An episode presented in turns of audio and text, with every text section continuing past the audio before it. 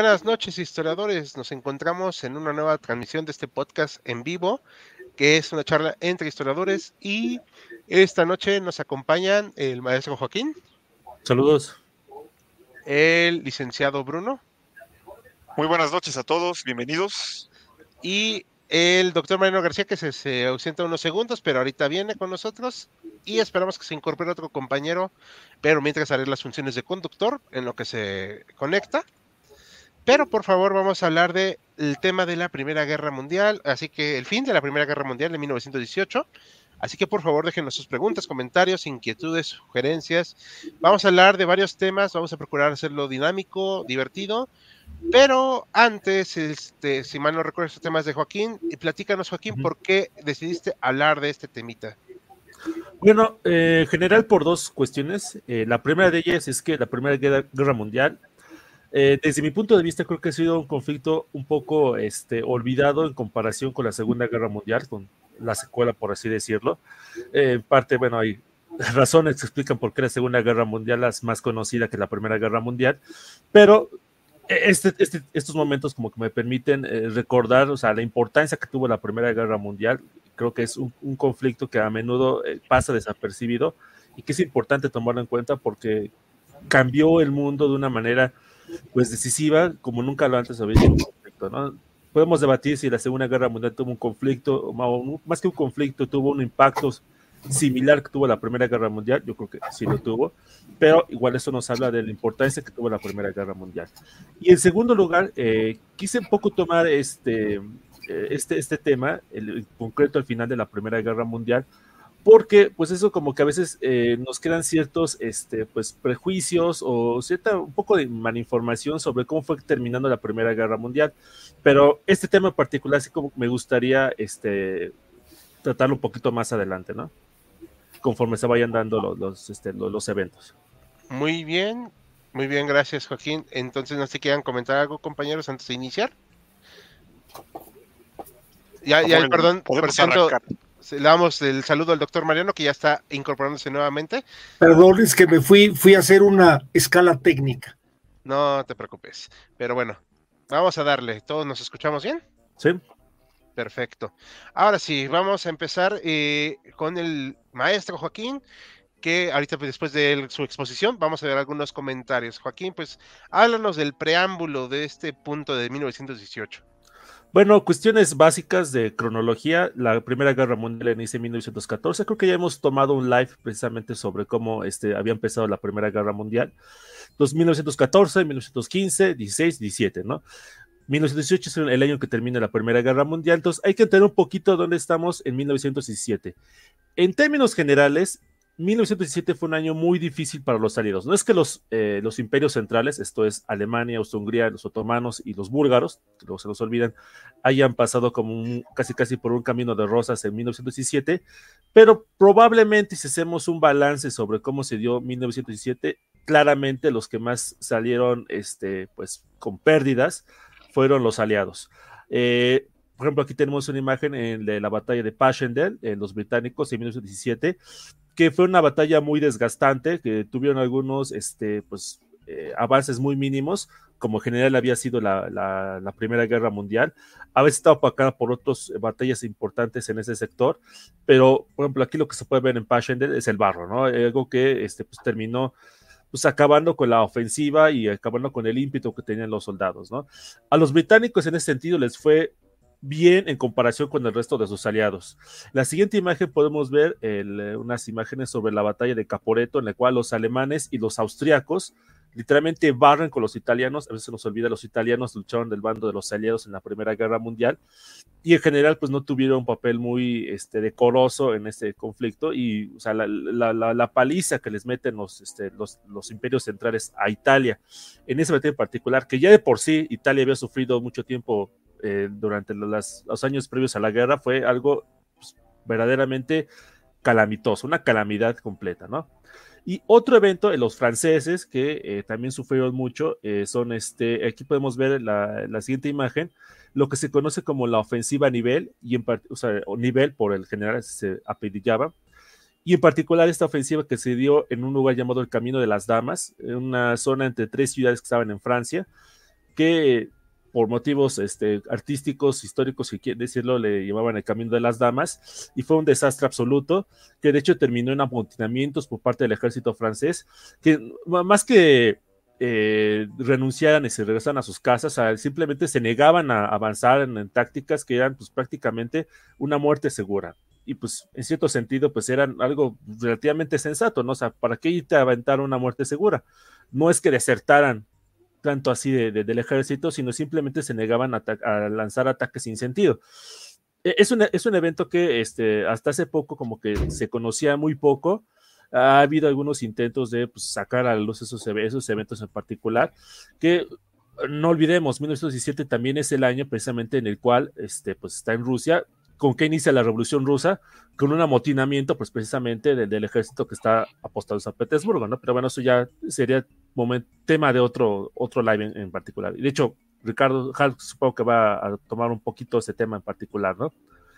Eh, el, aliado que está entrando en este momento a la guerra son los Estados Unidos. ¿Y por qué Estados Unidos entra a la guerra? Porque Alemania decide lanzar una ofensiva con sus submarinos en contra de cualquier barco mercante que se acerque a Inglaterra, pues para literalmente rendirlos por hambre, ¿no? Están cerca de, rendirlos por hambre. Llegó un momento en el que los británicos tenían alimento para solamente seis semanas. El problema es que, pues, no todos los barcos que van a Inglaterra son ingleses, muchos eran norteamericanos. Hunden también barcos este, norteamericanos, barcos civiles, y eso se considera un acto de guerra. Aparte, eh, los, los este, alemanes mandan un, un telegrama, de hecho, si podemos ver la imagen, están los submarinos, eh, mandan un telegrama donde al gobierno de México, que en ese momento estaba en plena revolución, donde le prometen de que pues, si le apoyan una guerra contra Estados Unidos, este, eh, le, lo ayudarían a que este, a, recuperar Texas, eh, no, California, no, Nuevo México y Arizona, ¿no? El gobierno que en este momento estaba encabezado por Carranza, viendo que tenía problemas maestros, dijo, pues no, muchas gracias, ¿no? Eh, sigue caminando casi, casi, ¿no?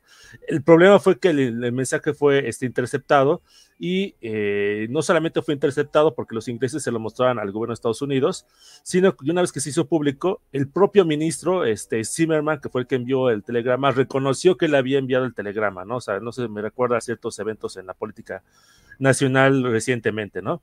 Entonces, eso fue lo que terminó ocasionando que Estados Unidos entrara a la guerra. Los alemanes pensaban que era un este, pues, uh, riesgo aceptable porque en ese momento Estados Unidos tenía un ejército muy pequeño, o sea, no, no, no era el ejército que es hoy en día, era un ejército de levas, y decían, pues fácilmente, pues podemos ganar la guerra antes de que lleguen los norteamericanos.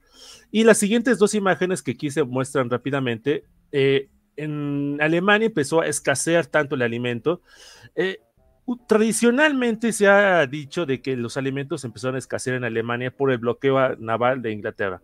Sin negar de que haya afectado, desde luego que te bloqueen los barcos, yo sospecho de que ha sido algo, o más bien un factor que ha sido sobredimensionado. Desde mi punto de vista, aunque otra vez es una sospecha, es algo que se tendría que investigar más adelante. La principal consecuencia de que haya habido escasez de alimentos y de materias primas en Alemania fue la economía de guerra que se instauró desde el propio gobierno alemán, que empezó a centralizar todo el, este, así que la producción económica, industrial, comercial, etcétera, en manos del gobierno. Eso lo hicieron los militares en, en Alemania con el fin de pues reorganizar eh, racionalmente desde su punto de vista toda la producción. De hecho, años después, Lenin, cuando quiso impulsar su, su, idea de comunismo, o sea, se inspiró literalmente en el gobierno alemán de la Primera Guerra Mundial con resultados más desastrosos que los propios alemanes. Pero eso sería algo que a lo mejor sería cuestión de opinión, o más que opinión, sería una este, investigación más eh, pues, minuciosa que creo que no se ha hecho, o por lo menos como que ha sido un tema demasiado este, pues, dado por hecho. Entonces, ahí, ahí lo dejo como, como, como un nota al aire, ¿no? Perfecto. Eh, ¿Algo más que quieras comentar al respecto? ¿O alguien que Pues nada, más mencionar que, eh, aunque hayan sufrido graves descalabros los aliados en 1917, Alemania se encontraba en un punto de, este, de quiebre. O sea, su economía estaba en un punto de, de especial tensión que podía venirse abajo en cualquier momento. Entonces, es algo, un, punto que es importante tomar en cuenta para comprender por qué terminó la guerra como terminó un año después. Bueno, en mi opinión, nada más así pasando rápido, antes de darle palabra a los demás, es porque además se enfrentaron dos frentes. O sea, También. fue una. fue- era muy complicado. Sí, y hay que decir lo que la culpa fue de los alemanes. Sí, también. Pero bueno, eh, antes de pasar a comentarios, chicos, ¿quieren comentar ustedes algo? Yo nada más, Pues- a mí, a mí me queda siempre la inquietud de la entrada de Estados Unidos. Yo no sé si realmente fue por responder a los ataques de los submarinos o una estrategia de posicionamiento. Yo no sé si ya los Estados Unidos querían tomar la parte que les correspondía o que sentían que les correspondía como el imperio, ¿no? Entonces a lo mejor por eso entraron. Yo entiendo de que no tenían el ejército que estaba, pero entran en un momento muy oportuno para posicionarse. Entonces yo no estoy tan seguro que haya sido por una por, por contestarles a los alemanes por los ataques de los bancos de los barcos mercantes. Bu- Sino bueno, que haya sido una estrategia más de largo plazo, ¿no? Pues no sé si lo de largo plazo, porque eh, Estados Unidos yo creo que tenía la oportunidad de convertirse en el, no sé si en la potencia mundial después de la Primera Guerra Mundial, pero yo creo que hasta cierto punto declinan de ese papel, porque en el momento en que se funda la Sociedad de las Naciones, los propios norteamericanos dicen, no queremos, y lo hace el Senado, que tiene una mayoría de republicanos. En ese Mm. momento los republicanos eran el partido más aislacionista de, Estados Unidos, que le niegan a, a- a Wilson, que era demócrata, que se metiera al- a un papel más activo. O sea, como que fue la Primera Guerra Mundial y hasta ahí. O sea, no quisieron meterse más adelante. ¿no? So, a veces como que se nos pasa de vista que no solo en Estados Unidos, sino que en muchos países siempre hay muchos grupos que están peleando, que tienen conflictos, que no se ponen de acuerdo sobre cómo tomar una situación. A veces sí se ponen de acuerdo, desde luego, eso, eso es cierto, ¿no? Pero yo creo que por este momento todavía no, no había un consenso en Estados Unidos sobre el papel protagónico que debían tomar, que sí lo tomaron después de la Segunda Guerra Mundial. Ahí sí me queda, ahí sí no, no, no, no tengo ninguna duda. Bueno. Concuerdo con. eh, perdón, ¿Sal? ¿Quieres? No, O- échale, échale, Bruno, perdón. Concuerdo con los posicionamientos de los dos, tanto con la duda que plantea el doctor Mariano como con el propio argumentación que ha presentado Joaquín. Quisiera remitirme un poco más para atrás, al año 1865. Cuando acaba la guerra de secesión, Estados Unidos, la Unión, tenía la flota de guerra, la segunda flota de guerra más poderosa y más numerosa. La desmantela, porque para la lógica del gobierno estadounidense es un gasto innecesario y también reduce al ejército. Del poco más de un millón o dos millones que ya tenía, desmoviliza casi 25 mil, hasta casi 25 mil. Entonces, está esa postura aislacionista en el sentido además de considerar que el continente latinoamericano, perdón, americano no representa una amenaza para ellos, para su propia posición. Y entonces toman esa postura aislacionista, sí. Pero es cierto que también había grupos desde el principio casi del nacimiento de la nación norteamericana que sí veían necesidad de hacer que proyectara el país a nivel global. Y siempre va a estar latente esa idea, tanto en la expansión territorial norteamericana, que se da en el siglo XIX, que incluso llegué a escuchar sueños guajiros de que vamos a ocupar todo el mundo y todo el mundo será estadounidense. Obviamente eso era una quimera, pero sí había esa postura latente. Como ha dicho Joaquín, había esos debates de que sí, no, sí, no. Otra vez, ver Estados Unidos como un país heterogéneo. Ahora, cuando Estados Unidos sale de la guerra de secesión y se reconstruye, pasa su etapa de la reconstrucción, también considera la idea del Océano Pacífico como un mare nostrum estadounidense, a largo plazo, obviamente la inversión, y también el Caribe. Por eso, eh, mucho interés cuando derrota España en 1898 de arrebatarle Filipinas, de tener Puerto Rico y ascendencia sobre Cuba. Es decir, tal vez no quiera ser la gran potencia eh, mundial, pero sí quiere tener un papel. Y eh, gente como Mr. Seward, que había sido colaborador y ministro importante de Abraham Lincoln, dice, hay que proyectar a Estados Unidos. Entonces, yo creo que sí lo de los submarinos y el Lusitania tuvo que ver, pero sí debía de haber eh, estos intereses que sí presionaron y sí dijeron, podemos aprovechar. Tenemos las facilidades. Somos ahora la, primer, la principal nación acreedora de, eh, del mundo. Ya no, ya, ya no debemos, más bien ellos nos deben. Eh, no tenemos un ejército grande, sí, pero podemos movilizar en breve. Lo hicimos en 1898, podemos hacerlo mucho más. Tenemos una industria potente, producimos gran cantidad de acero y gran cantidad de recursos. Podemos hacerlo. Eh, entonces, sí, yo creo que ahí podríamos incursionar más al respecto, ver esos intereses que más tarde van a lograr hacer que Estados Unidos se proyecte en los años 30, 40, más bien a los años 40 tardíos, como la potencia hegemónica en Occidente. Eh, como punto de conclusión, nada más para complementar algunas cosas que Joaquín ha, señalado en el, preámbulo, concuerdo, 1917 no es un buen año para los aliados, tampoco para los alemanes, es un año muy frustrante eh, para los británicos también que lanzan una ofensiva en Cambrai con tanques, eh, parece que van a romper el frente, pero finalmente se frustran. Y en Caporeto, híjole, para complementar, ¿saben? Eh, fueron más de 300 mil bajas eh, italianas en la ofensiva. Pero 200 mil no fueron ni muertos ni heridos, fueron prisioneros, italianos que estaban hartos de la guerra tras 11 batallas infernales en los Alpes, las batallas de Lisonzo, que dicen, no me rindo. Y esa era la doceava, ¿no? Ajá, esa era la doceava. Y por cierto, ahí participó un tal Erwin Rommel, que tenía grado de capitán.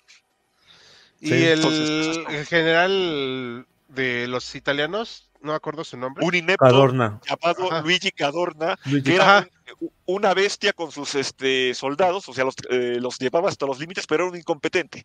Lo tiene que eh, suceder un tal César Díaz, me parece, ahí si me, se apellidaba Díaz, Ajá, que es el que va a dar la victoria a Vittorio Veneto pero sí, Cadorna fue una calamidad para el ejército italiano. Sí, ahí esperen, próximamente un videito de esa de la batalla de Caporeto, porque sí lo habíamos hecho antes, yo lo escribí, pero necesito como que reinterpretarlo por cualquier cosa que se me haya ido. Eh, pues me parece muy bien los puntos de todos. Si les parece, vemos unos comentarios de los compañeros acá. Va, vamos. A Marroquín, Hola, aquí estamos reunidos. Un gusto ver este debate. Muchas gracias. Michael Whitman, excelente charla. Muchas gracias. Hola, saludos. Saludos. Imperio Tigre, buenas noches, ya llegué. Saludos, Imperio. Eh, les puse en los comentarios los videos de algunos temas que vamos a tocar hoy. Sí, mi hermano, yo también lo mandé. Sí, lo mandé algún problema. No, pues no le importaba, pero pues. por lo que he escuchado, la, idea que tenía Zimmerman es de que se iban como que a asustar los norteamericanos y no iban a entrar en la guerra. Obviamente fue un desastre absoluto. Fue el resultado. Exacto. O sea, es que no lo calcularon. Y, eh, algo que platicábamos en un en vivo con Mariano, no sé si se acuerdan, que decíamos que Estados Unidos tenía un ejército muy pequeño, pero que incluso México les podía dar batalla en infantería en ese momento.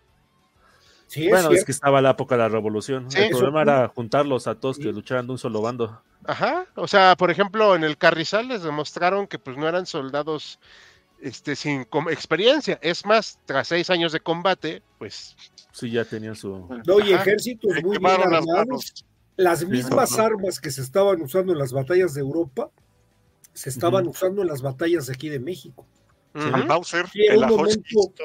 yo, yo lo más quería destacar algo, creo que lo manejó Bruno comentando lo, de, lo, lo que estábamos platicando con Joaquín, es que esa definición de que Estados Unidos es el Estado acreedor y es el Estado acreedor no después de la Primera Guerra Mundial, es una de las causas de la Primera Guerra Mundial.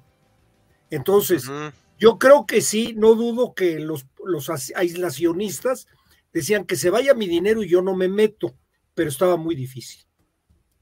Sí, ya no se podían permitir eso. Exactamente. Y, y aparte, efectivamente, ya en algún punto cuando empezaron a atacar sus propios navíos, dijeron, pues ya. Por cierto, aunque estamos hablando de aislacionismo, Estados Unidos mandó barcos desde el siglo, si no 18, sí 19, a combatir en otras partes del globo para combatir piratas.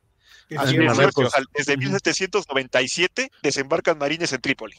Gracias. Eh, o sea que este, llamaban democracia y libertad desde el siglo XVIII. O sea, recién nacidos, chamaquitos. Así es. Ajá. Sí. sí. no, o sea, no eran, no eran inexpertos, ¿eh? O sea, eso también hay que revalorar el papel de Estados Unidos en la Primera Guerra Mundial porque varios dicen, solo llegaron a terminar. No, mano. O sea, llegaron a combatir duro. Y esa masa de, combate fue suficiente para Alemania. No, y además, además, Estados Unidos hay que ver la capacitación de su ejército a través de West Point.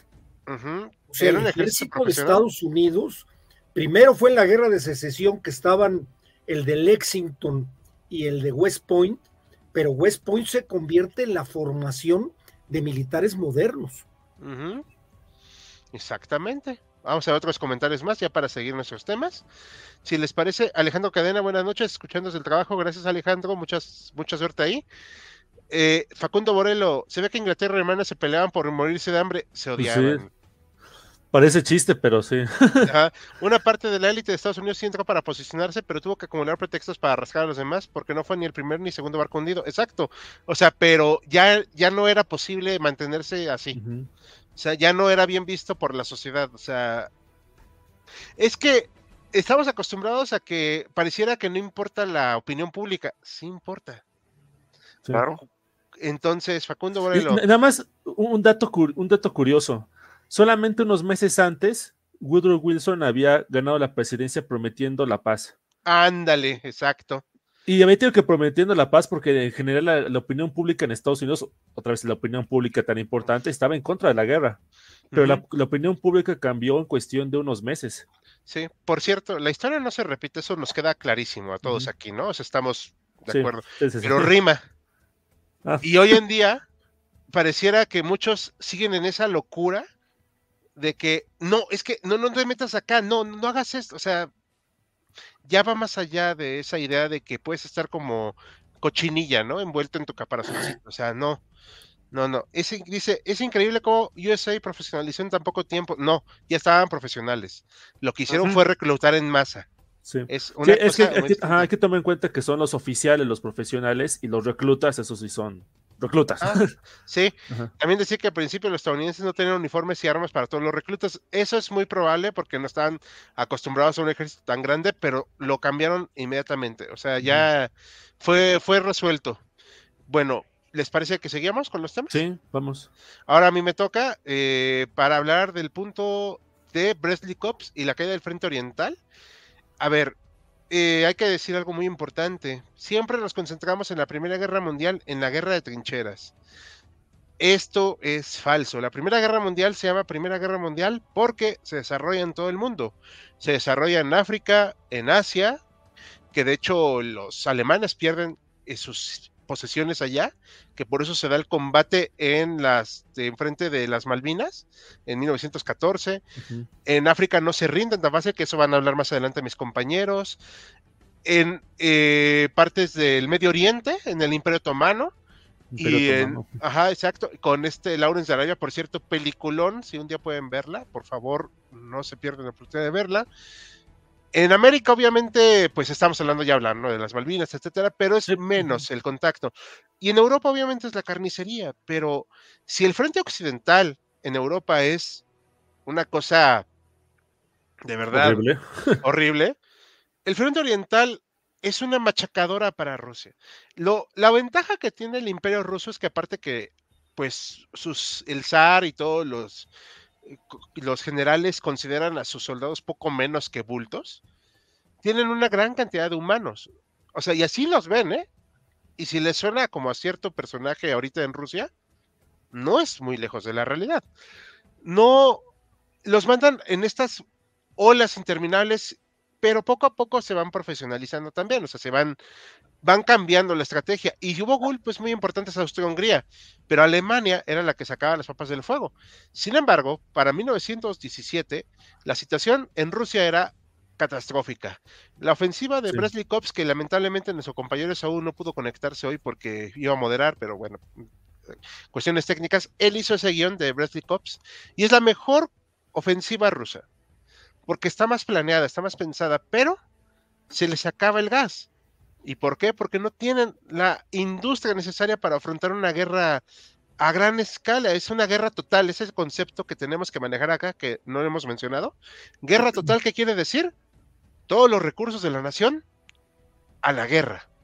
Vamos a destinarlo todo. O sea, es apostar por la aniquilación total del otro, que también es un problema muy importante, porque hasta qué punto vas a poder comprometer tu país. Y bueno, ¿qué le pasa a Rusia? Revienta. Hay protestas muy fuertes en 1917, cae el zarismo, se hace el gobierno provisional que en lugar de tener la sensatez de decir un cese al fuego, se comprometen a hacer otra ofensiva, la cual resulta un completo fracaso. ¿Y qué hacen los soldados en masa? Se retiran del frente y van a combatir al gobierno para establecer un, pues un gobierno diferente, un gobierno socialista, ¿no? Lo que son los soviets, que va a ser el, el, punto, digamos, mítico de este origen, de este gobierno que va a ser luego la URSS. No vamos a hablar de la URSS ahorita, eso no va a existir. Esto sí, todavía no, ajá, exacto. Pero va a quedar al frente el grupo de Lenin and Friends. Entre ellos aquí está un tal Trotsky, si lo ven en medio. Aquí en esta foto, todavía no tiene la, la cabeza abierta como se la dejaron aquí en México, pero es un hombre muy capaz, al menos militarmente, diplomáticamente, yo creo que es poco menos que un iletrado.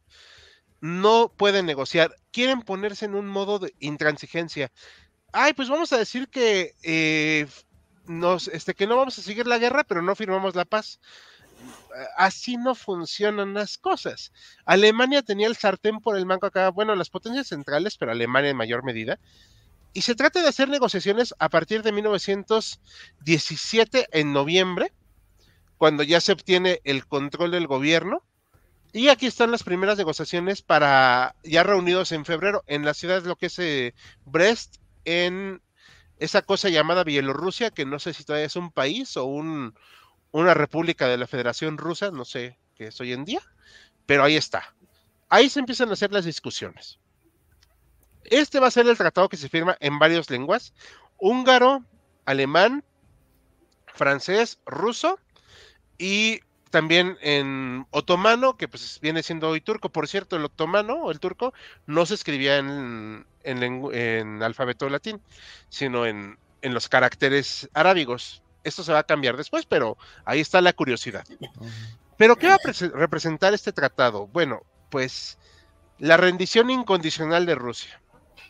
Para 1918 la línea de ocupación era hasta este punto, o sea, es lo que es hoy las repúblicas bálticas, acá, muy cerca de Petrogrado, lo cual hubiera sido pues catastrófico, eh, que es en San Petersburgo, por si no saben cuál. Finlandia se separó ya. Aquí está lo que es Bielorrusia en Minsk. Y bajamos hacia la parte de Ucrania. Esto es muy peligroso ya para este gobierno ruso que se está empezando a enfrentar a la amenaza de la guerra civil, porque obviamente no quiere decir que, ay, pues ya sacamos a los Ares, sacamos al gobierno provisional, pues todos estamos contentos, ¿no? No, o sea, es, es todos contra todos en ese momento. Se decide firmar la paz, pero es una paz de verdad que sí, tal vez no fue muy justa, pero bueno, ¿cuál va a ser? Se negocia a partir del, 9 de febrero de 1918. Como se niega la delegación rusa a firmar este tratado, reinicia la ofensiva alemana. Lo cual, pues, va contra lo que propusieron los socialistas, que fue terminar la guerra. Se firma la paz ya, el 3 de marzo. No pueden aguantar más están en un, momento catastrófico porque no hay alimentos ni nada. ¿Qué va a ser? Este parte azul van a ser, digamos, las ganancias del imperio alemán. Y esta parte, digamos, como el colchoncito para Austria-Hungría, que por cierto ya para 1918 era un hervidero. No estaban en condiciones de seguir peleando, pero peleaban pues porque eran como un zombie en ese momento. Estaban peleando por inercia. ¿Qué pierde Rusia? La salida en este punto de Crimea al Mar Negro, el, trigo de Ucrania, o sea, toda esta parte de lo que es el, este, ¿cómo, le dicen? La caja de pan, ¿no? De Europa. El granero, ¿no? El, granero de Europa, gracias. Las, eh, los países bálticos, toda esta parte, digamos, más occidental del imperio ruso, y Finlandia se separa que era el Gran Ducado, o sea, aunque era parte del Imperio Ruso, pero bueno, era como semiautónomo.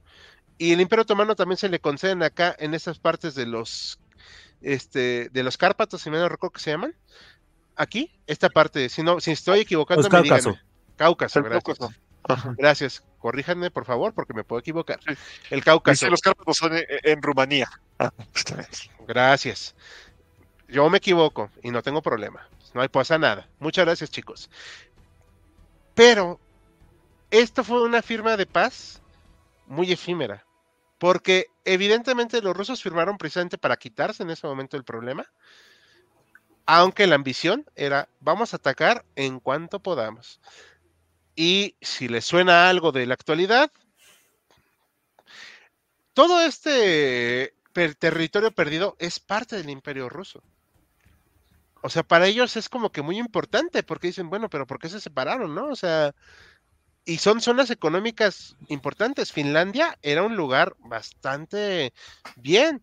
Las repúblicas bálticas, o sea, lo que son Lituania, Letonia y Estonia, pues eran la salida al mar Báltico. O sea, son puntos que les impiden proyectarse a un nivel más grande esta revolución socialista.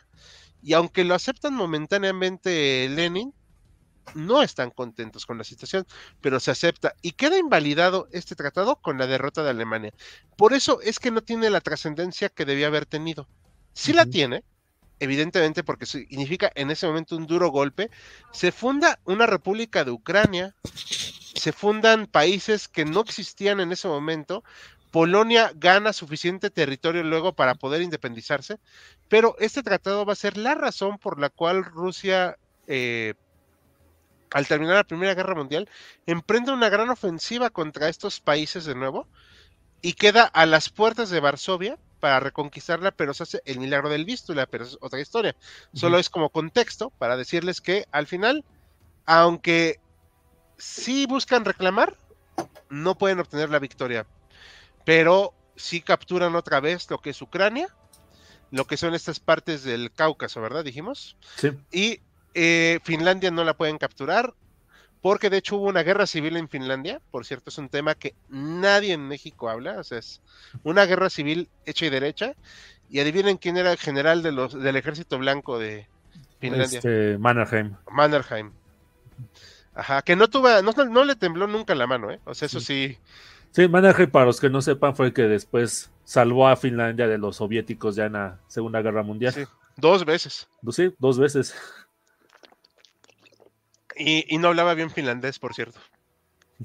Y pues, esto es en sí el del Bresley Cups. O sea, en este momento, 1918, está colapsado totalmente este frente y para las potencias centrales es una esperanza de obtener una victoria. ¿Por qué? Porque dicen, ya no tenemos que pelear en dos frentes, podemos irnos con todo al occidente. Acaba el 3 de marzo, ahora oficialmente, la guerra en Oriente, y ahorita va a entrar, eh, si no recuerdo, Bruno a decirnos de eso, pero va a ser por eso la ofensiva de las potencias centrales aunque, bueno, pues ya sabemos el final de la historia, pero es interesante saberla. Pero bueno, no sé si quieran comentar aquí algo de este tema. Sí, nada más una, una cuestión que, que, a veces eh, no, se toma muy en cuenta es de que también los alemanes pecaron un poquito de intransigencia en la paz de Brest y todo. O sea, el pedazo que le quitaron a Rusia fue algo, o sea, nivel manchado, o sea... Es el tamaño de México, ¿no? Sí, no, creo que es más grande lo que le, quitaron. Y, y, creo que lo peor de todo para Alemania fue de que este, e-, ellos estaban empecinados en crear su gran imperio en Europa este, oriental y todavía cuando estaban, este, todavía no había terminado la guerra en frente occidental, que estaban mandando todavía soldados para ocupar esos territorios. Más o menos para que nos demos una idea, todavía a mediados de 1918, por cada soldado que, por cada tres soldados que estaban en el frente occidental, había uno en el frente oriental, ocupando Ucrania y todas esas regiones. había más o menos tres millones haciendo frente a los aliados occidentales y había un millón ocupando pues toda la zona que era Ucrania, Bielorrusia, etcétera. Entonces, para que nos demos una idea de ahí también la, metida de pata que, hicieron los alemanes en, esa zona. Sí, es que yo creo que lo ven también para poder aprovisionarse de comida, ¿no? Sí, también. Fue eso, eso, fue sobre todo eso porque abrió un granero, era como lo han dicho, el granero de Europa. Este, yo quisiera ver, bueno, no romper una lanza, pero sí tratar de entender por la, el, un principio la intransigencia rusa o la aparente intransigencia rusa antes de brest tanto por parte de Kerensky, que es este gobierno provisional que surge tras la caída del zar, y eh, estas este, titubeos o movimientos extraños de eh, ya en los bolcheviques, porque recordemos que Rusia todavía era parte del entente ¿no? Y es una alianza militar. O sea, una alianza militar no, no son enchiladas, este, sí tienes una serie de compromisos y obligaciones que cumplir. Desde el 14 o desde antes las habían cumplido. Los rusos habían entrado en Prusia Oriental en el 14 para, eh, a solicitud de los aliados occidentales, para aliviar la presión sobre Francia, antes de tiempo, antes de que estuvieran preparados. Los repelen en Tannenberg. Pero estaba esta cuestión de, ok, eh, ¿cómo nos salimos de esta guerra? Tenemos estas obligaciones, estos compromisos. Por eso Kerensky dice, vamos a continuar, vamos a hacer el esfuerzo, igual podemos aguantar. No le sale. Eh, con los bolcheviques no está tan claro. El historiador eh, Matías Strong dice, intentaron ganar tiempo, no explica en qué sentido ese ganar tiempo. No sé si igual en un intento de pues haber cierto acercamiento con los aliados que ya estaban viendo con mucho recelo el cariz que estaban tomando los acontecimientos en Rusia, si fue una especie de gesto y que ya no lo pudieron sostener cuando los alemanes les tuercen el brazo en esta última gran ofensiva, pero sí habría que ver, nunca perder de vista este papel, este momento difícil para diplomáticos y políticos rusos de cómo salirse del embrollo en el que se llevaban ya tres años y medio metidos. Este, y justamente abonando a lo que comentaba Joaquín, pues no pudieron mover tanto todas las tropas del frente oriental justamente porque sí había que aprovisionarse y ya justamente Alemania ya estaba, eh, si no famélica, ya en un estado bastante crítico, como igual ha señalado Joaquín. Por eso era importante mantener esas tropas para ellos en, esas, en esas zonas recién anexadas. Eh, hay que decirlo que Ucrania no mantiene tropas, o hasta donde yo sé, no mantienen cantidades sustanciales, porque se planeaba aunque en esto sí corríjanme, queridos contertulios, según yo, la creación de un Estado eh, títere, entre comillas, ucraniano, o por lo menos muy cercano a Alemania. Sí, era la idea, pero también hay que recordar que aunque varios mm, personajes hoy en día niegan la existencia de una identidad ucraniana, que, o sea, eso es una tontería, ya lo hemos dicho, o sea, pero en ese momento estaban peleando grupos de todo tipo en Ucrania y también grupos nacionalistas muy fuertes en Ucrania, y había un, un experimento muy peculiar de un intento de hacer anarquismo. Sí, con no, si no me recuerdo. Ajá. O sea, es algo ahí que requiere obviamente un tema aparte, sí, pero o sea, es para que entendamos, y aquí yo creo que también Mariano estará de acuerdo con nosotros, que entender que no es una sola guerra, son como que varias guerras en la guerra. Son microguerras eh, dentro de la justamente. Sí. Son guerras, son guerras que ahorita yo lo que quería nada más comentar es que luego no sabe uno para quién trabaja. El gran ganador, el gran ganador de la Primera Guerra Mundial fue el comunismo soviético. Porque se mm. posicionó a partir de la Primera Guerra Mundial con todo lo que tuvieron que pasar, pero se posicionó como la potencia que va a ser con Stalin. Pero, pero también. No se lo esperaban, no se lo esperaban. Ellos perdieron, como bien dicen, perdieron todo. Tuvieron que, que concederle todo lo que pedía Alemania. Y yo entiendo que Alemania también sentía la idea de que sí podía ganar. Eh, era como el intento así de ganar. Yo creo que sí gana, sí, sí es una victoria muy importante porque sobreviven, pero también es un gran fracaso porque no pueden hacer la revolución mundial como querían. Ah, sí, sí, eso me queda o sea, eh, imposible. Ah, bueno, ya sabes, ¿no? O sea, yo. Eso, en mi opinión, es una utopía de las más grandes del, del mundo. Tú y yo lo sabemos, pero acuérdate que hubo una República Soviética de Baviera, que por cierto tenemos un video de eso. Este, una República Soviética de Baviera, o sea, sí hubo un intento de llegar más. Ah, claro, claro que lo hubo, claro que lo hubo. Pero aún así en el camino queda la Unión Soviética, cuando ya se forma la Unión Soviética, como una potencia. Sí, sí, sí, claro, o sea, estoy de acuerdo, sí. Eh, antes de seguir, ¿quieren que vamos, o antes de seguir comentarios, veamos unos comentarios del público porque son varios? Sí, vamos, vamos. Bueno, primero que nada, quiero agradecer a nuestro compañero Víctor Vega, que nos donó 20 pesotes. Ustedes pueden donarnos la cantidad que ustedes gusten, pero nos ayuda a seguir desarrollando material. De verdad, muchas gracias. Gracias, Víctor. ¿Me recomiendan ser historiador? Yo no voy a contestar eso. ¿Quién quiere contestarlo? Eh, híjoles. Mira, no, no, vas, no vas a ganar como un ingeniero químico. o sea, es muy bonita la historia, a mí me gusta. Eh, creo que el 90-95% de los estudiadores nos dedicamos a la docencia. A mí me gusta la docencia, así que yo en ese sentido soy feliz. Pero sí que tienes que tener en cuenta de que, este, pues así que no vamos a llevar una vida de ingeniero bioquímico, ¿no? Yo diría que sí, que sí le entres y le apasiona Sí, Víctor, éntrale, pero sí prepárate porque va a haber momentos donde sí vas a estar rascando piedras o rasque y rasque, sacando agua de las piedras. Es, una gran experiencia. Eso sí.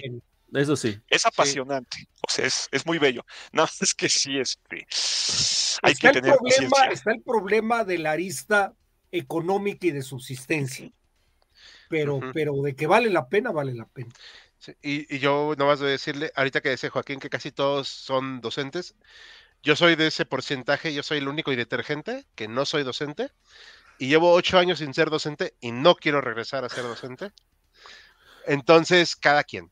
A mí. Encontró su nichito. Sí, yo encontré mi nicho y de ahí no me vas a mover un buen rato. Pero sí me apasiona mi carrera y yo en lo personal, y lo digo con total sinceridad, no me imagino haciendo otra cosa. Hoy en día. Concuerdo. Sí, igual puede entrar en la en la difusión, nada más que también hay que saber cómo verse ahí. ¿Verdad? ¿Cómo estamos? Sí. sí. no vivimos de esto, spoiler. Ajá, eh, pero nos pueden ayudar a vivir de esto. Sí. Si nos donan cada uno 20 pesos así, diarios, entonces igual y podríamos. Eh, spoilers, nos pueden donar más. Vamos a ver otros comentarios. Eh, si nos importa, por cierto, Víctor, que hayas llegado, saludos. Eh, y muchas gracias por tu donativo. Alejandro, en los combates alemanes con, con, japoneses hay una anécdota de que el comandante de una guarnición alemana rotó un duelo de espadas al oficial japonés por la rendición y perdió el alemán. Eso voy a investigarlo, a ver si. Es una buena anécdota. Ajá. Alejandro Magno dice que suena interesante. Bueno, siempre he preguntado cuál es el periodo de la guerra mundial, la Segunda Guerra Mundial más interesante. Yo digo que el rescate de la Kriegsmarine en Empresa Oriental, más adelante hablaremos de ella, pero ahorita no es, vamos a concentrarnos en la primera. Y aquí dice Alejandro Magno, al menos Rusia se quedó grande a pesar de perder los territorios de las nuevas repúblicas. A ver, siguen siendo hoy en día el país más grande del mundo. Sí. Que bueno, la mayor parte es desierto, ¿no? Desierto al ah. lado, pero desierto. sí, pero vamos, como hemos comentado hasta la náusea, no te haces el país más grande del mundo pidiendo de favor que se unan a ti otros territorios. Sí, de acuerdo, de acuerdo, eh, de acuerdo. La guerra civil continuó desde la Primera Guerra Mundial y tras el Tratado de Versalles, la Rusia bolchevique reconquistó los territorios perdidos. Sí, es lo que comentábamos, ¿no? Mannerheim, dice Facundo Varelo, pateando rojos de tiempos inmemoriales. Sí, Javier Alegría, alcancé a llegar, muchas gracias. Eh, buenas noches, banda HC, dice el pato, ¿cómo se encuentran? Muy bien, muchas gracias. No sé si el, sacrificio de Kerensky sirviera de algo, desde antes ya estaban moviendo tropas para la ofensiva del Kaiser. Sí, también es cierto que no la tenía tan fácil Kerensky. Sí. No, es que el ejército ruso estaba en un estado verdaderamente lamentable. Sí. Estaba en, el peor momento, en, la peor posición Kerensky. Sí. Sí, o sea, exacto, sí. No, no tenía por dónde ganar. O sea, en la repartición de Rusia, el Imperio Otomano quiso anexar el Cáucaso, porque yo que sepa, su líder quería unir a los pueblos túrquicos. Sí, unió esa parte, pero fue muy poco tiempo. Aparte, el mismo año colapsó el Imperio Otomano, o sea, sí. no quedaba nada. En la Primera Guerra Mundial fue tan mala porque hubo secuela, pues ya ves. México fue cobeligerante del Imperio Alemán. La batalla de ambos Nogales se dice que hubo participación de dos soldados alemanes. Mm, no sabría decirte, ahí sí. Pero está buena esa pregunta. A lo mejor a nivel personal, ¿no? Pero no creo que por. A ver, sé que había asesores alemanes y que uno llega a morir en esa batalla de dos Nogales, pero tampoco estoy muy al tanto. Es un evento que no se estudió tanto, no lo conozco yo tanto. Yo creo que vale la pena echarnos un video de eso, a ver si vamos investigando. En buen plan, así lo digo, porque sí creo que es algo que merece la pena hablarse. y, de plano nos, nos, sacamos las dudas, ¿no? Dice, Imperio Tigre siendo historiadores comer tacos de piedra y agua de botas. Pues lo dirás de broma, pero... bueno, eh, perfecto. ¿Algo más? Ya, ahorita vamos a dejarlos para más adelante. ¿Algunos otros? ¿Algo más que quieran opinar de esto, chicos? No, pues vamos, seguimos, seguimos. Seguimos, Bruno, por favor, date. Claro que sí. bueno, todavía podemos quedarnos hoy en esta imagen. Pues bien, vámonos a las ofensivas de primavera de Alemania en 1918. Un momento que fue, podríamos decir, cardíaco para los aliados occidentales. Un momento donde sintieron Francia y Gran Bretaña que se les venía la guadaña encima, o así lo sintieron, esa sensación. Eh, un momento donde sí estuvieron al filo del asiento que luego ya se revierte. Eh, ¿A qué nos estamos refiriendo con las ofensivas de primavera? Una serie de ofensivas, eh, cinco específicamente llevadas a cabo por los alemanes, eh, comandados en este momento por Ludendorff, que era uno de las comandantes estrellas de la Primera Guerra Mundial en ese momento, de los alemanes. cinco ofensivas que tenían el objetivo de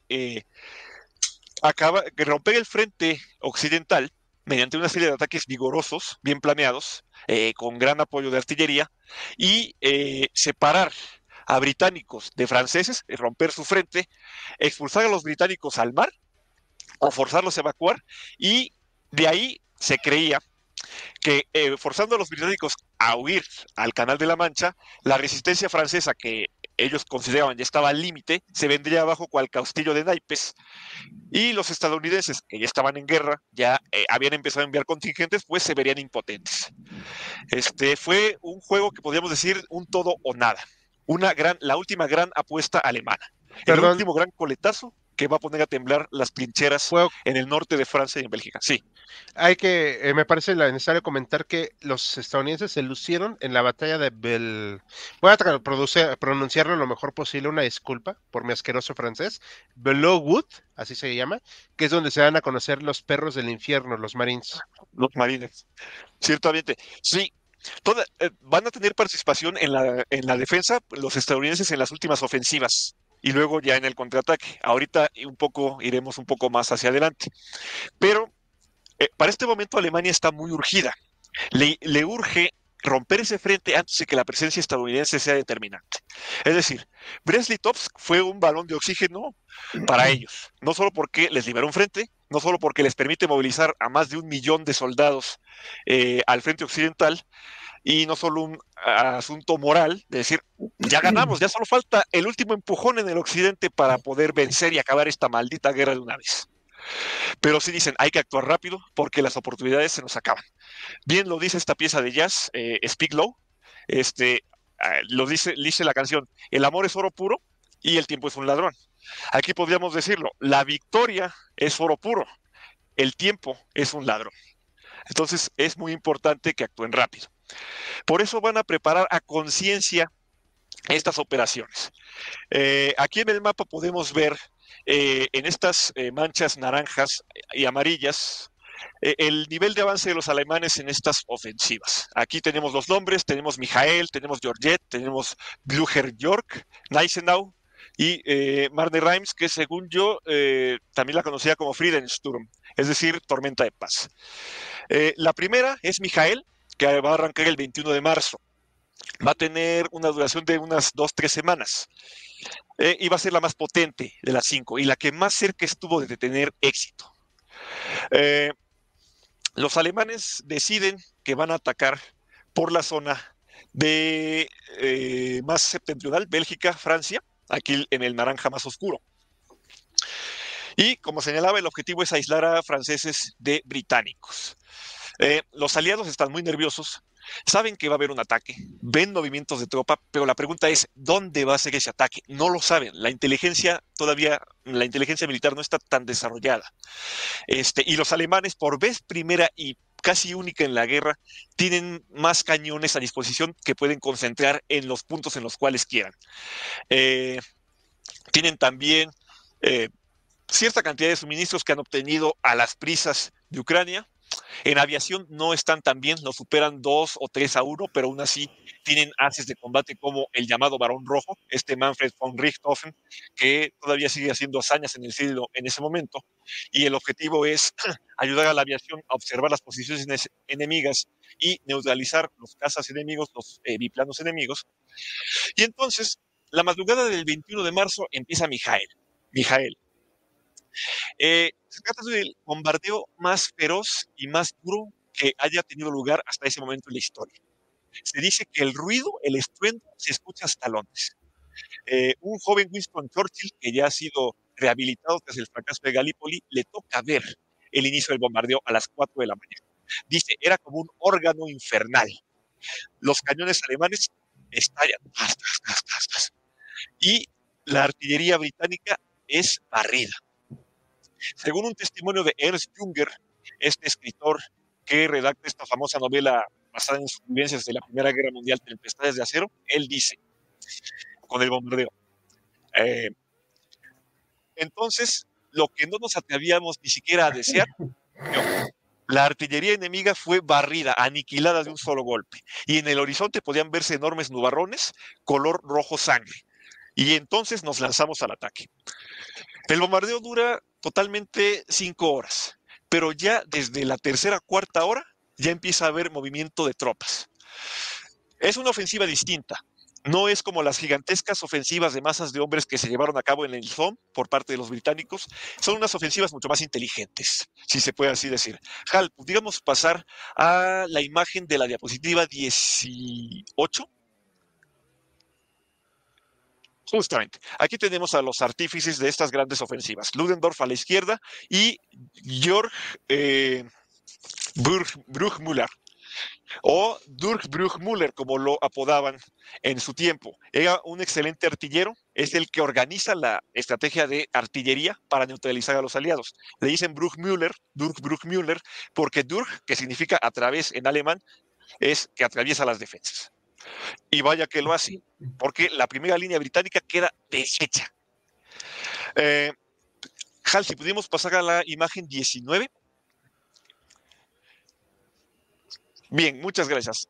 Señalábamos que esta es una ofensiva distinta, no es un ataque frontal directamente contra las trincheras enemigas, contra los puntos fortificados, sino que en una parte sustancial las tropas son grupos que no van armados con fusiles, sino con una combinación de granadas, pistolas, eh, metralletas, eh, que su objetivo no es chocar contra la posición, sino sortearla y irse infiltrando en el territorio enemigo y así ir ganando territorio. Los aliados se van a ir dando cuenta con mucha sorpresa desagradable que tienen al enemigo hasta en la cocina. Eh, también se hacen ataques adicionales, eso es cierto, pero estos eh, grupos de asalto, que en alemán son Stoßtruppen, logran poner en bastantes aprietos a los británicos. Eh, la situación en las primeras horas del 21 de marzo es bastante caótica en el mando aliado, no saben qué hacer. Este, los británicos con Douglas Haig a la cabeza piden ayuda a los franceses, al mando francés, pero los franceses en un principio se resisten, dicen, no, no nos vamos a mover porque esto es un ataque de distracción, eh, van a lanzar la ofensiva principal sobre nuestras líneas, su objetivo es París. Fue un fallo de cálculo, los británicos resisten como pueden. Ernst Junger cuenta cómo en los primeros momentos de la ofensiva prácticamente sortean trincheras abandonadas. Pero cuando arriban a la segunda línea de defensa y a la tercera línea de defensa británica, ya las cosas se empiezan a complicar. Porque los británicos a la, a la desesperada logran hacer una línea de defensa en esas segundas o terceras líneas que no habían sido tan afectadas por los bombardeos. Y eso es una sorpresa muy desagradable para los alemanes. Eh, en el plan original, la idea era que si un punto se ponía muy difícil de tomar, se dejara de lado y se mandara esas tropas a otra parte. Pero los comandantes locales alemanes se obcecan, dicen, no, va porque va. Y entonces ocurre una desangradera. El avance dinámico alemán que había empezado se ralentiza. Siguen avanzando, siguen obteniendo territorio, pero va más lento. Y Ludendorff se desespera. Hal, si pudiéramos volver al mapa de las ofensivas de primavera, por favor. Bien, muchas gracias. El objetivo era atacar en el flanco derecho, es decir, cerca de Arras, y así romper el frente y así poner en fuga a los británicos. Eh, historiadores modernos dicen, el plan es bueno, pero falló en un punto nodal. No solo en la falla de cálculo de destruir también las defensas de la segunda línea eh, británica, sino en seleccionar un punto a tomar específico.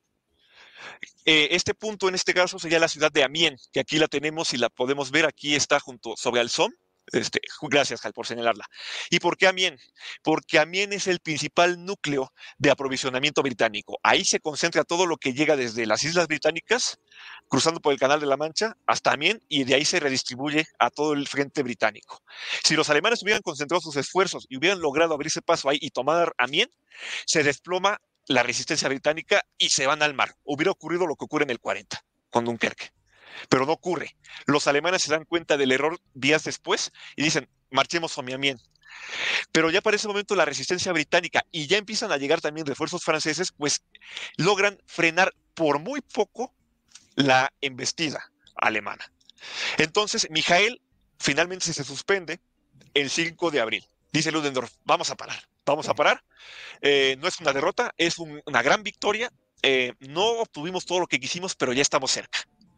Y entonces, por eso, se van a desatar las siguientes operaciones. Georgette es la que le sigue, del 9 al 11 de abril. Otra vez, un bombardeo gigantesco que toma por sorpresa a los aliados. Estos otra vez están en la situación de va a haber ofensiva, va a haber ofensiva. ¿Dónde? ¿Dónde? ¿Dónde? Pues donde menos te lo esperas, mano. Pero se vuelve a ver la misma situación. Eh, se alargan las líneas de suministro alemanas, eh, los propios soldados ya están cansados. Si bien se les dio días de descanso antes de la ofensiva de Mijael, eh, si se les alimentó bien en las medidas, en las posibilidades de Alemania, pues recordemos otra vez, Alemania está en situación casi famélica. Cito a Eric María Remarque, cito a Ernst Junger. Ambos, pese a que estaban, eran contrarios en sus posturas a, cómo, a la propia participación de Alemania en la guerra, este, Remarque antibelico y Junger, que lo criticó bastante por esa postura, dice, los aliados comen mejor que nosotros. O sea, cuando tomamos una trinchera alemana, este, francesa o inglesa, podemos tomar latas eh, con eh, comida fresca. Nosotros tenemos que conformarnos con pan duro, con sopa de eh, nabos. Ellos tienen pan con mermelada, tienen carne fresca. Hay casos donde los alemanes paran la ofensiva porque están exhaustos y porque tienen que aprovisionarse, porque están tan hambrientos y tan sedientos que paran. Y entonces por eso la ofensiva de Lloret también se paraliza. Luego va a venir la ofensiva Blücher. Ahí ya empieza a haber unidades estadounidenses con cada vez más eh, presencia. Hay que señalar que eh, Pershing, que era el comandante en jefe de las fuerzas norteamericanas, las desplegó a regañadientes porque ya el mando, los mandos ingleses y franceses le decían, bueno, tú ya entraste a la guerra, manda tus tropas. Y Pershing dice, no están listas, esperen, no están listas, mándalas ya porque si no, no va a haber frente que defender. Y Pershing dice, va, se manda y las fuerzas estadounidenses empiezan a pelear ahí y contribuyen a detener también los avances alemanes. La participación más eh, conocida, más este, eh, donde más destacan en esta etapa de crisis para el bando aliado es justamente en la última gran ofensiva, la ofensiva Friedensturm o como aquí le dicen, la, el Marne Reims eh, o la segunda batalla del Marne, cuando los alemanes presionan ahora sobre París y otra vez se quedan a kilómetros. Ahí las divisiones norteamericanas, los marines, el, ejército terrestre tiene una participación notable, con ametralladoras, con ah, punta de fusil y a cargas, logran frenar la ofensiva alemana al lado de los franceses y ahí acaba cualquier intento de iniciativa alemana. Lo que va a seguir ya con los estadounidenses, los llamados perros del infierno, estos marines, estos miembros del ejército terrestre, va a ser intentar resistir lo más que se pueda. Y como veremos, no va a tener tanto éxito, no va a tener mucho éxito. Va a ser una guerra donde Alemania ya agotó sus últimas energías y no puede hacer más que retroceder. No sé si quieran ahí añadir algo al respecto, queridos compañeros, sobre esta, esta etapa. Ah, sí, perdón, Hal, ¿pudieras poner la imagen 17? Por favor. Ah, perdón, la 16. Ahí tenemos una imagen de un obús alemán, pero me interesa esta. Este es un fotograma de una película que se llama Barón Rojo. Eh, es alemana, eh, se habla en inglés. ¿Y por qué la estoy mencionando? Porque se representa a la Operación Mijael, esta primera ofensiva eh, alemana, la más potente, en esa película, ya en el clímax. a mi a mi juicio, pese que me gusta la película, siento que la ofensiva se representa de forma muy suave. Obviamente, naturalmente, tenía que ser así porque el centro no son las batallas terrestres, sino los combates que se libran en el aire con el varón rojo. Pero se las recomiendo si la quieren ver. Eh, no sé si está en internet, o sea, ahí sí sería cuestión de buscarla, de localizarla. Pero pues con esto, con esto terminaría mi participación. Muchas gracias. ¿Qué quisieran opinar? Sí, bueno, oh. no, es que estuvo muy bien la exposición de Bruno y sí, nada más como que recargar ese hecho precisamente de que las tropas alemanas ya estaban en un punto exhaustivo. Uno de los puntos que se comenta de que la razón por la cual no habían ya tirado la toalla es porque decían, pues los aliados están igual que ustedes, o sea, igual, no, no comen igual que ustedes. Y cuando llega precisamente las trincheras enemigas diciendo, pues aquí obviamente no estaba un manjar, pero para ellos les pareció un manjar porque realmente era comida que pues no habían comido bien en mucho tiempo. Entonces, es otro de los puntos que también les causa conflictos a los alemanes que están tomando este, esas trincheras aliadas. Yo me sumo a felicitar a Bruno, de ver a la explicación de la ofensiva de primavera está excelente. Y yo, nada más yo agregaría que esa fue la, la estrategia que buscó Alemania. Alemania, al separar a Rusia de la Primera Guerra Mundial, su oportunidad fue esa ofensiva de primavera que lamentablemente para ellos no les funcionó. O sea, de alguna manera fueron detenidos. Pero miren, en la guerra, von Clausewitz decía que si hay alguna actividad que depende de la diosa fortuna, es la guerra. Si eso les hubiera salido bien, quién sabe qué hubiera pasado. ¿eh? Ahorita hablaríamos de los genios militares de la el época. Famoso, Yo sé que el famoso hubiera es algo prohibido, pero pues son las jugadas, ¿no? Hace rato, Muy cuando Bruno de la guerra de secesión en Estados Unidos, eh, estando derrotado el ejército del sur, si le hubiera salido bien el asunto de Gettysburg, quién sabe qué hubiera pasado. Entonces, se la jugaron y no les funcionó. Ese fue el Que- problema. que, por cierto, la guerra civil se parece mucho a la Primera Guerra Mundial en las tácticas brutales. Ajá, Así ajá, es. ahora que. Lo que mencionaron, también esta sensación como de subestimar que sí la había por parte del- de generales alemanes hacia los estadounidenses, que sí eran bisoños, porque iban a enfrentarse a un nuevo tipo de guerra con nuevas, con armas de en particular. Eh, yo creo que podríamos rastrearla a, igual a la guerra civil. Cuando ocurre la guerra civil, este von Moltke, eh, von el viejo, siguió de cerca los eventos de la guerra civil. Y según este historiador, Matías Sturm, Molke fue muy crítico con, con los estadounidenses de ambos bandos. Dijo, son unas dos, son dos chusmas que avanzan de forma desordenada, nada más para pegarse. No hay nada que aprender de ellos. Yo creo que los alemanes seguían con esa misma idea cuando Estados Unidos entra en la guerra. Dice, pues bueno, total, no nos, no nos salieron las ofensivas, pero si entran, pues son unos ineptos. Se demostró que no. Se demostró que no. Este, Y ahí anduvo un tal Patton, por cierto, Que de hecho ahorita vamos a ver una imagen. de él. Y bueno, este, yo sí quisiera comentar, bueno, igual como mis compañeros, sumarse a la felicitación a, a Bruno, que lo explicó muy bien. Em, este es el canto del cisne de Alemania, o sea, ya es el último punto. Me quedo mucho con la película esta de, eh, que es la adaptación de la novela que, que mencionaste, la de Sin Novedad en el Frente. Me gusta mucho cómo uno de los puntos centrales de la película es cómo capturan un ganso, si mal no recuerdo. Sí, sí. Eh, para ellos es una cosa, puta, o sea, de verdad, no, o sea, tenemos que capturarlo porque es un manjar de los dioses comer un ganso. O sea, yo no estoy diciendo que yo tenga cuatro gansos aquí disponibles para comer, pero pues puedo un día a algún restaurante irme a comer un ganso, ¿no? Obviamente para ellos ya era impensable porque sus provisiones eran muy malas y algo que me encantó de la película para mostrar la crudeza, van bien emocionados a la guerra, pero en los uniformes son solo resarcidos de todos los que murieron en la última carnicería. O sea, no, ni siquiera eso, eso se está produciendo, nuevos uniformes, solamente vamos a desperdiciar la carne y, pero vamos a rescatar las, los uniformes y lo que se pueda para dárselo al siguiente ingenuo, ¿no? Que vaya, que sea convocado. Yo Sí, creo que sí. los alemanes les falló la estrategia de sus cadenas de suministro.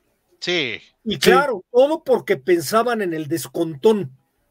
Ellos pensaron que se iba a terminar la guerra mucho antes de lo que duró, todos. pero, pero ahí les falló, ahí les falló su...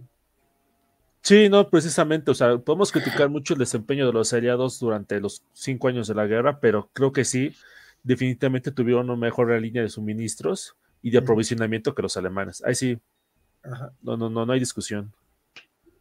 Muy bien, ¿algo más que quieran comentar?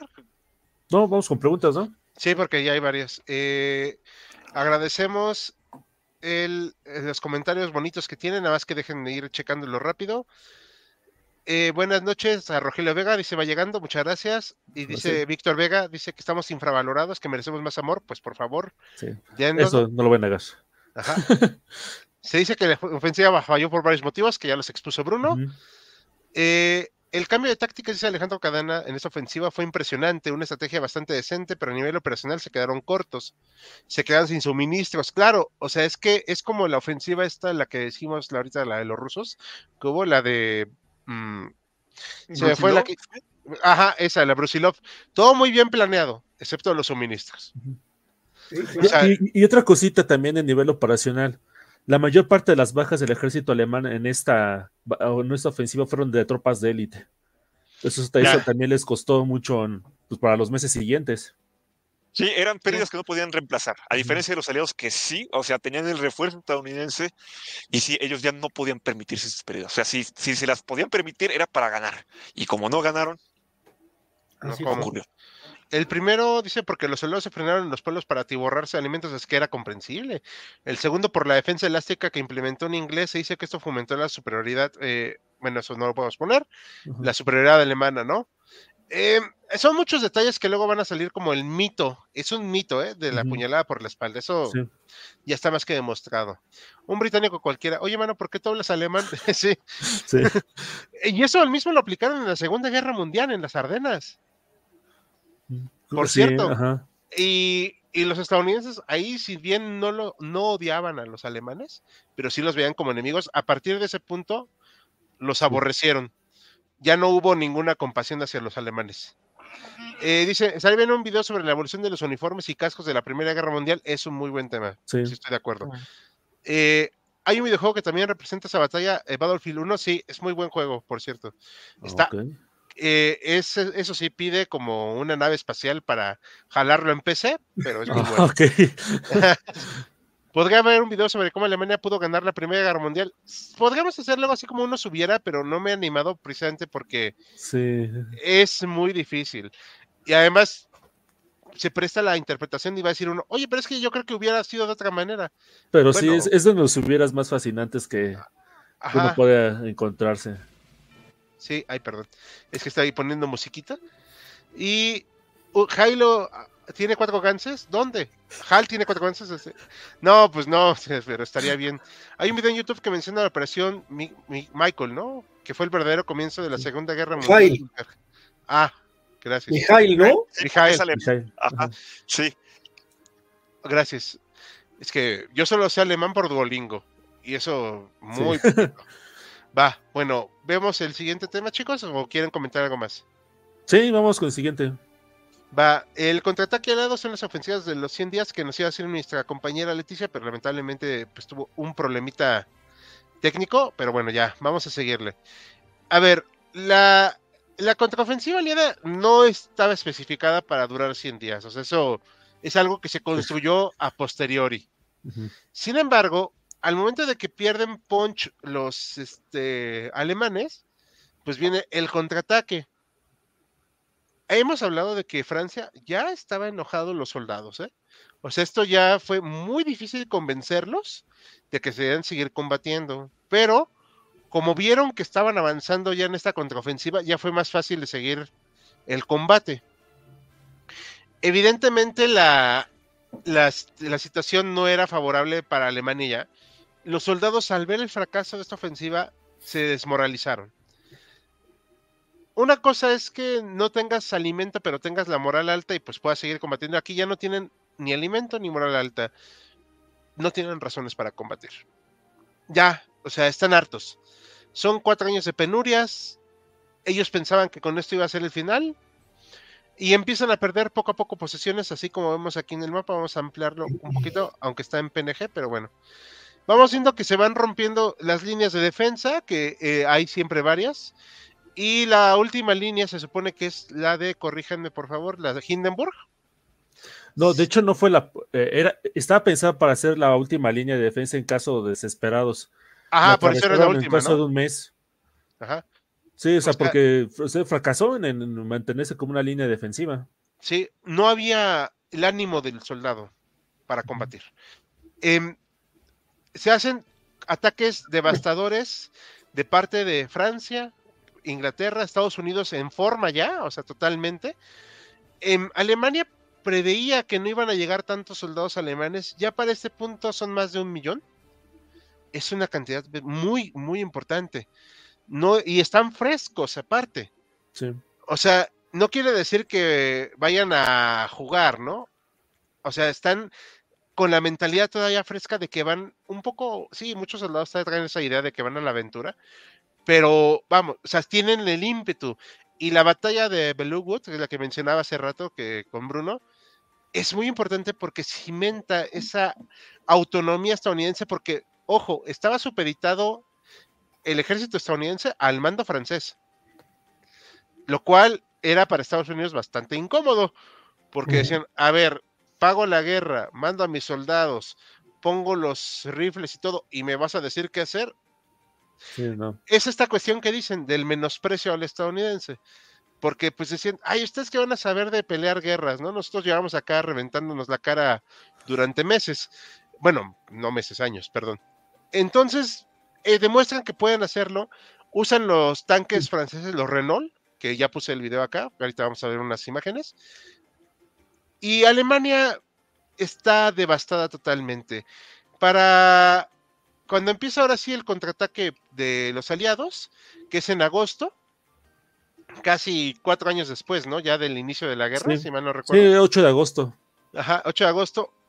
Poco a poco van perdiendo las posiciones alemanes y ya no hay forma de mantener el, frente. Hindenburg, si mal no recuerdo, es el que dice, en menos de un mes están aquí en Alemania los soldados eh, enemigos. No, no, hay con qué. Además, Austria-Hungría está colapsando se están separando, se están desintegrando. Ya no sirve de nada el emperador, o sea, ya es una figura que no inspira ningún respeto. Checoslovaquia se va a independizar.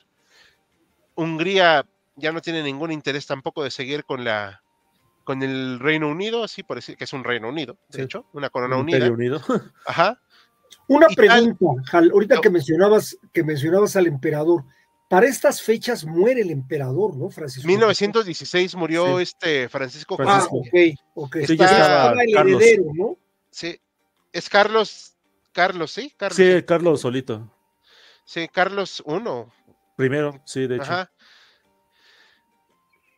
Entonces, la situación es devastadora. De hecho, Italia está avanzando, cosa que es inaudita. O sea, Italia va ganando batallas. Hasta para que Italia te vaya ganando batallas es que estás mal. O sea, imagínate qué, humillante. Eh, porque no tiene ningún sentido. Y el Imperio Otomano está totalmente rebasado. Bulgaria, si mal no recuerdo, también está en un muy mal momento. Ya se rinde. es, no, no hay ya ni por dónde los soldados están rindiendo en masa porque dicen ellos, ¿para qué vamos a seguir combatiendo? Aquí vemos el ataque aliado. Estos son los este, cascos británicos, si mal no recuerdo. Este es el tanque Mark V. Aquí están en esta posición de, este, con las metralladoras. La ofensiva, se usan caballos, señores. O sea, no porque ya sea el siglo XX no quiere decir que no se usen caballos. Se usan. Y aquí está el famosísimo tanque Renault 17, así se le conoce, FT17, ¿no? Pero es el que tiene la primera, el primer tanque que tiene torreta giratoria. O sea, ese es muy importante porque quiere decir que ya no está hacia adelante en la torreta. Puede ir a un punto u otro y apoyar el avance de la infantería, lo cual es una revolución en que se da en la guerra. El, obviamente la devastación pues es brutal. Estas son las líneas de defensa y pues ya es algo algo ilusorio, aquí vemos los prisioneros alemanes, no tienen ánimos, no hay porque, y va a empezar luego en noviembre la revolución alemana, que efectivamente va a destruir ya, bueno, yo creo que más bien sería fomentar este mito de la puñalada por la espalda. Ya no había forma de aguantar la guerra, no había suministros, no había la suficiente producción, la, la población ya no estaba interesada en seguir la guerra no había apoyo al Kaiser, que también pasaron de este estado centralista con una figura como el emperador a que se estaban cuestionando todos por qué el emperador, el Kaiser, tenía que tomar estas decisiones. Era una guerra increíblemente ya impopular. Y la, la, población y los soldados estaban hartos y por eso se da el motín de los marinos, porque los quieren mandar a un último combate al mar abierto. Vamos a, a casi a, a modo automorición frente a la Armada Británica. Oye, espérame, o sea. Cuando, cuando se habían casi salvado durante buena parte de la guerra. Ajá. Salvo Jutlandia, una batalla naval ahí por Dinamarca, prácticamente no habían tenido acción. Pues imagínate eso de que pues, te salvaste durante toda la guerra y en el último momento te vas a ir a morir. Sí. ya no tenía sentido. Por Sí. eso mismo estos marinos se rebelan. Y es muy, muy sensato. ¿Por qué íbamos a hacer este último acto? ¿Qué sentido tiene? Eh, ese es el mismo sentido que cuando se acaba la guerra, adelantándome, en el último día, vamos a hacer una última ofensiva el último día de la guerra. Oye, o sea, como por, y se da. O sea, es un absurdo. Es, eh, ya se estaba firmado, ya estaba programado el armisticio, ya no había ninguna razón para seguir combatiendo eh, esa forma tan brutal. Y en esta ofensiva, pues ya se, fi- se finaliza precisamente con la abdicación del Kaiser, el colapso de todas las potencias centrales, de todas, ¿eh? O sea, ni una se salva. Las ganancias que se tenían con el Tratado de Brest-Litovsk son papel mojado, o sea, no sirve de nada. ¿Que ¿De qué sirvió, con lo que decía Joaquín, de qué sirvió apostar ahí soldados? De nada. Eh, si había algunos que querían combatir, se desilusionaron al ver el trato que les dieron sus mandos. Oye, vamos a hacer una última cargada contra las posiciones enemigas a una hora de que termine la guerra. Este, no, pero pues si tú quieres ver, ¿no? O sea, qué padre que quieras hacer ese sacrificio por la nación. Eh, aquí está la revolución alemana que decíamos. Em, no es una revolución homogénea, ¿eh? Así eso también hay que decirlo. Es un tema muy, muy aparte. No crean que había un Lenin en Alemania. Lo más cercano era esta Rosa Luxemburgo y su amante, que nunca me acuerdo su nombre. Eh, Lieb-. Sí, Ajá. este que terminaron con unos este, hoyitos para respirar mejor por la cabeza, como delfines. Entonces, mm, no, no, pues, no, no pudieron hacerlo, ¿no? O sea, como Lenin. Sí se sentían Lenin, por cierto. Y pues la situación obviamente ya era totalmente, eh, totalmente incontrolable. Aquí está la proclamación de la República Alemana. Siempre se me dio el nombre de este cuate. Ahorita, pues si nos lo dicen o alguien lo investigamos. Pero es el colapso total. Y la imagen que tenemos para el póster es esta, es muy buena.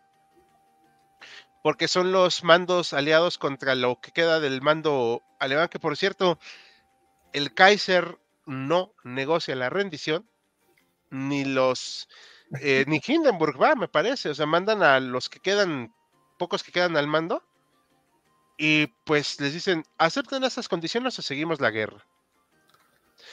Lo que había hecho en su momento Alemania de sentirse la pues última vencedora, en ese momento se la aplican.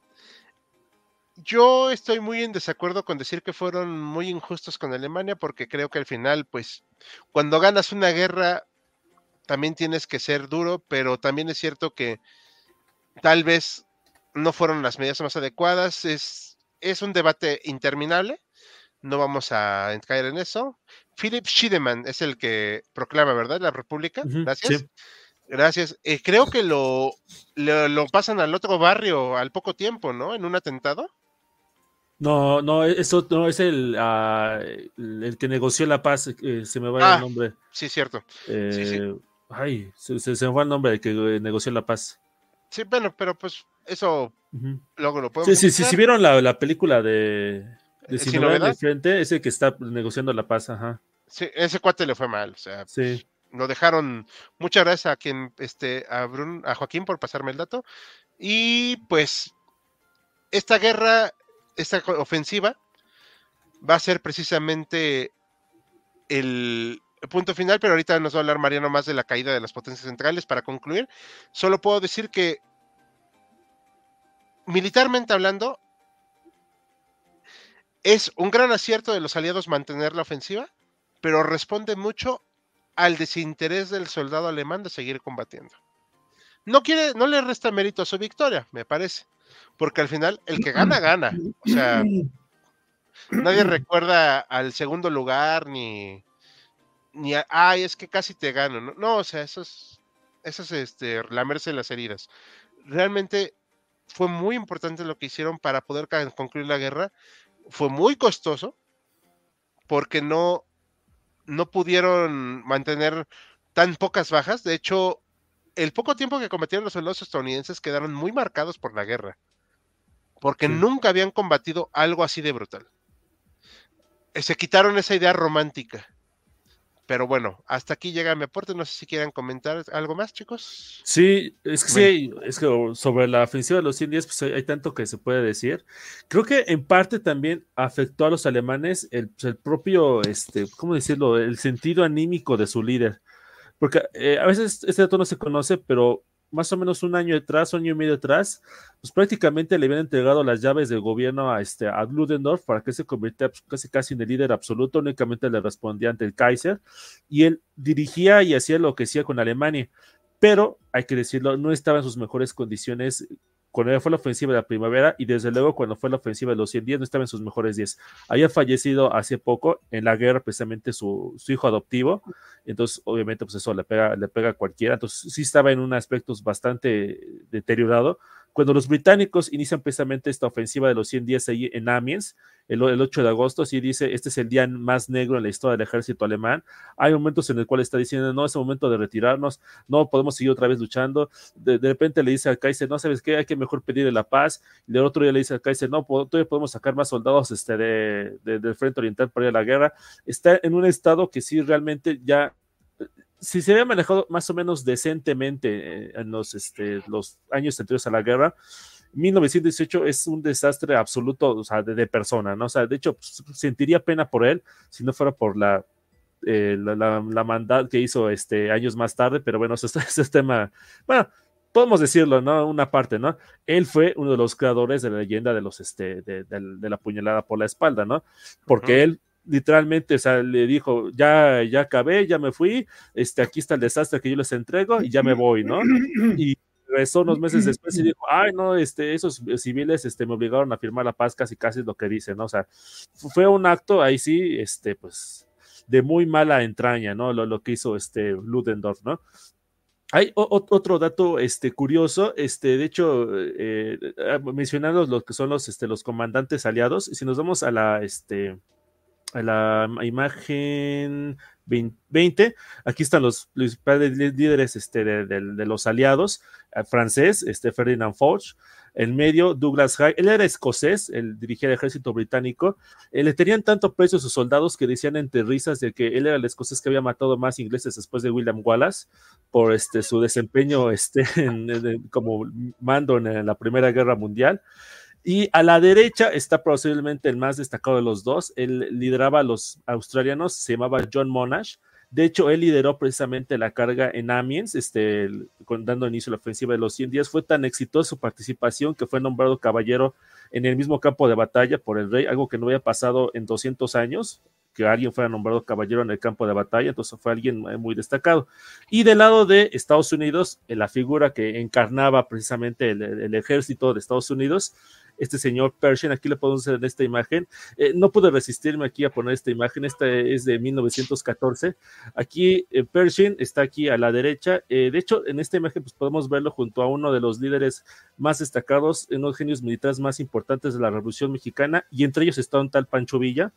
Y eh, arriba a la derecha, en la esquinita, este, a Patton, que era uno de sus este, subordinados en ese momento, y que bueno, para los que conocen un poco de historia de la Segunda Guerra Mundial, pues fue uno de los generales más destacados de la Segunda Guerra Mundial.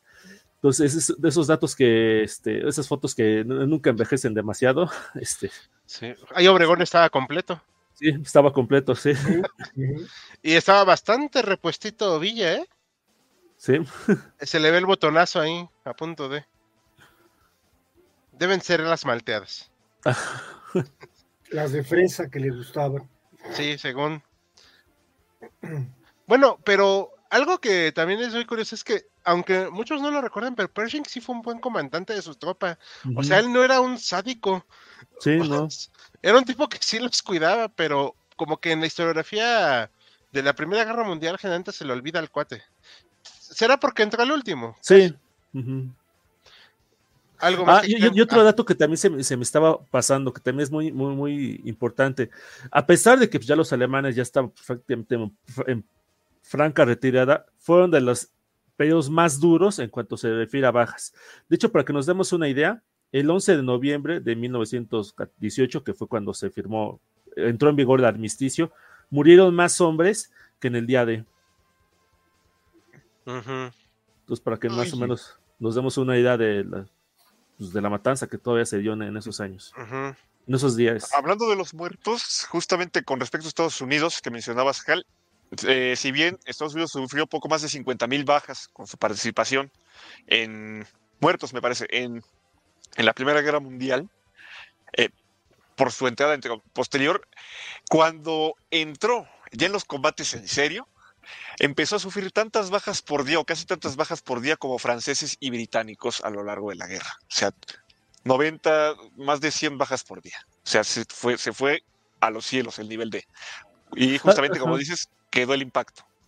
Hay un cálculo por ahí que ahorita me está fallando de, dónde lo, o cómo lo hicieron, que si hacemos una comparación de los días que estuvieron este, los norteamericanos peleando en la Primera Guerra Mundial, comparándolos con los que estuvieron peleando en la Segunda Guerra Mundial, murieron más, o sea, términos, murieron más por día este, en la Primera Guerra Mundial que en la Segunda Guerra Mundial.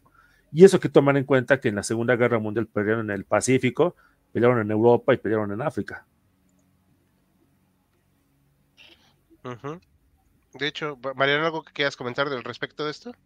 Pues mira, yo, yo, este, yo, yo tengo que poner de que eh, a nivel, podríamos decir, un poco ya consecuencias, el, hecho de que hubo esa, me lo mencionaba Joaquín, de eh, ese desorden, esa pobreza, esa situación paupérrima para la población civil después de la segunda, de la primera guerra mundial, es porque es la guerra total, como tú lo decías, Hal.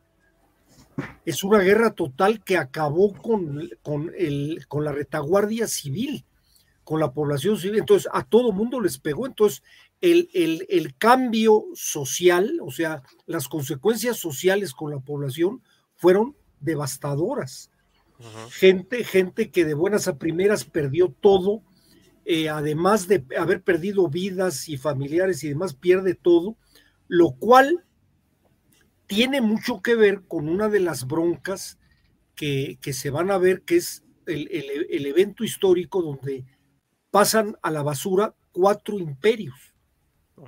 Se va la goma el imperio ruso, se va la goma el imperio alemán, el imperio austrohúngaro y el imperio otomano. Entonces, no es poca cosa, ¿eh? porque el cambio social fue enorme. De hecho, ahorita tú cuando mencionabas lo de Rosa Luxemburgo, eh, efectivamente en Alemania no hubo un, un Lenin, porque tenían todas las condiciones para haber puesto una república soviética. Que se puso. claro, no lo tuvieron, no lo tuvieron, pero eran las condiciones, la gente estaba harta. Hay una película al respecto del periodo entre guerras, que hay quien lo menciona como una, como que fue una tregua. El periodo entre la Primera y la Segunda Guerra Mundial no es que fueron dos guerras, sino que hubo una, una tregua entre la guerra definitiva, que era, pero bueno, es otro rollo. Esta película se llama El huevo de la serpiente. Es una película, hablan del huevo de la serpiente porque el huevo de la serpiente es transparente, entonces se ve lo que se está creando y en Alemania se veía lo que se estaba creando en este, en este periodo. Es una inflación enorme, es una pérdida de fe en las instituciones. Eh, la gente eh, estaba rotado de gente con, con, con daños, eh, perdieron las piernas, perdieron los brazos, tuvieron problemas en los pulmones por el gas que les aventaban. Entonces sí, fue una, fue una cosa que, que cambia completamente. Y hablando de los ganadores, yo mencionaba hace rato lo que es el, lo que se va a crear el, régimen comunista en la Unión Soviética y los Estados Unidos. Los Estados Unidos le cambian la estafeta a Inglaterra y le dicen, oye, ahora el que manda soy yo. Bueno, sí, y no porque se aíslan. No dudo que se aíslan, pero vuelvo a lo mismo que te digo, se aíslan sin aislarse, porque el dinero que circulaba de Estados Unidos estaba en todo el mundo y económicamente. Va a estar en, todos lados. Entonces, por mucho que quisieran aislarse, sus inversiones ahí estaban y las tenían que proteger. Entonces, yo creo que cambian. Yo, yo siempre he oído que el siglo XVIII, perdón, el siglo XIX fue el siglo de Inglaterra. Inglaterra era el gran motor económico del mundo. Y el siglo XX va a ser de Estados Unidos. Claro. Y lo que va del XXI. Sí, el largo siglo XX, ¿no? La gran, la gran este, tragedia de esto es la población civil, que no se veía en otras guerras. En otras guerras, bueno, y lo vamos a ver después en la Segunda Guerra Mundial, peor. El ataque a la población civil es una, porque solo, vuelvo a lo que, y tú lo mencionaste muy bien, es la guerra total. Nos vamos con todo, todas mis reservas, toda la gente tiene que estar para la guerra. No es de que yo me voy a un frente y la gente sigue viviendo feliz en su pueblo. Sí, eran a cierto punto ingenuos. Eh, ¿Les parece bien si vamos a unos comentarios para cerrar con Mariano y ya lo último? Va, va, va. Se dice, Alejandro Cadena, se dice que los militares ocultaron la situación de las autoridades alemanas. No creo que lo hayan ocultado. A los europeos no les importó lo que pasó en las colonias, pero los franceses estaban furiosos por la situación de su territorio europeo. Sí, eso también es muy cierto, pero es que sí fue bastante brutal el ataque alemán. Y ya no se diga lo que pasó en Bélgica, que no lo mencionamos porque ya no da tiempo, pero fue muy duro.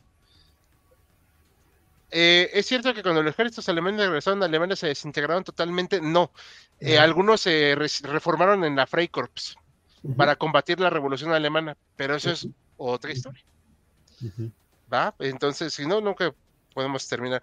Aunque el frente africano es importante, los oficiales alemanes en África sí fueron terribles en las colonias. Pues sí, pero bueno, eso es otro, asunto. Yo sé que conozco la operación Barbarroja en cualquier juego de guerra. Pienso ganar rápido, pero preparo por, por si cualquier cosa me quedo sin recursos. Es que ese también fue el problema, que no, que se creyó que no iba a poder, que no iba a resistir tanto Francia y que Rusia no estaba tan preparada. Y pues se equivocaron. pensaron que Inglaterra no iba a entrar. Ajá, también. Eh, bueno, pensaron que Bélgica les iba a dar casi, casi, pasan aquí ustedes, ¿no? Sí. También fue, también general fue la Pershing que le hicieron un tanque también bastante olvidado. Sí, de hecho, hay varios tanques. Hay un tanque Stalin y un tanque Churchill, pero el Churchill sí es bastante malito, ¿eh? O sea, ese sí. Creo que, creo que hay pocos generales en Estados Unidos que son los generales cinco estrellas. Y Pershing es uno de ellos. Sí. Creo que Washington, Pershing, no estoy seguro si, si Eisenhower. Sí, creo que sí. Y Nimitz, si mal no recuerdo, como el Puede ser que son, que es lo que vendría siendo el mariscal, ¿no? O el generalísimo. El ah, nivel más alto. Exacto, pero bueno. Decían Pershing Union Jack. ¿Por qué? Era, no ah. sé, como, como que era el campeón de la Unión. Ok.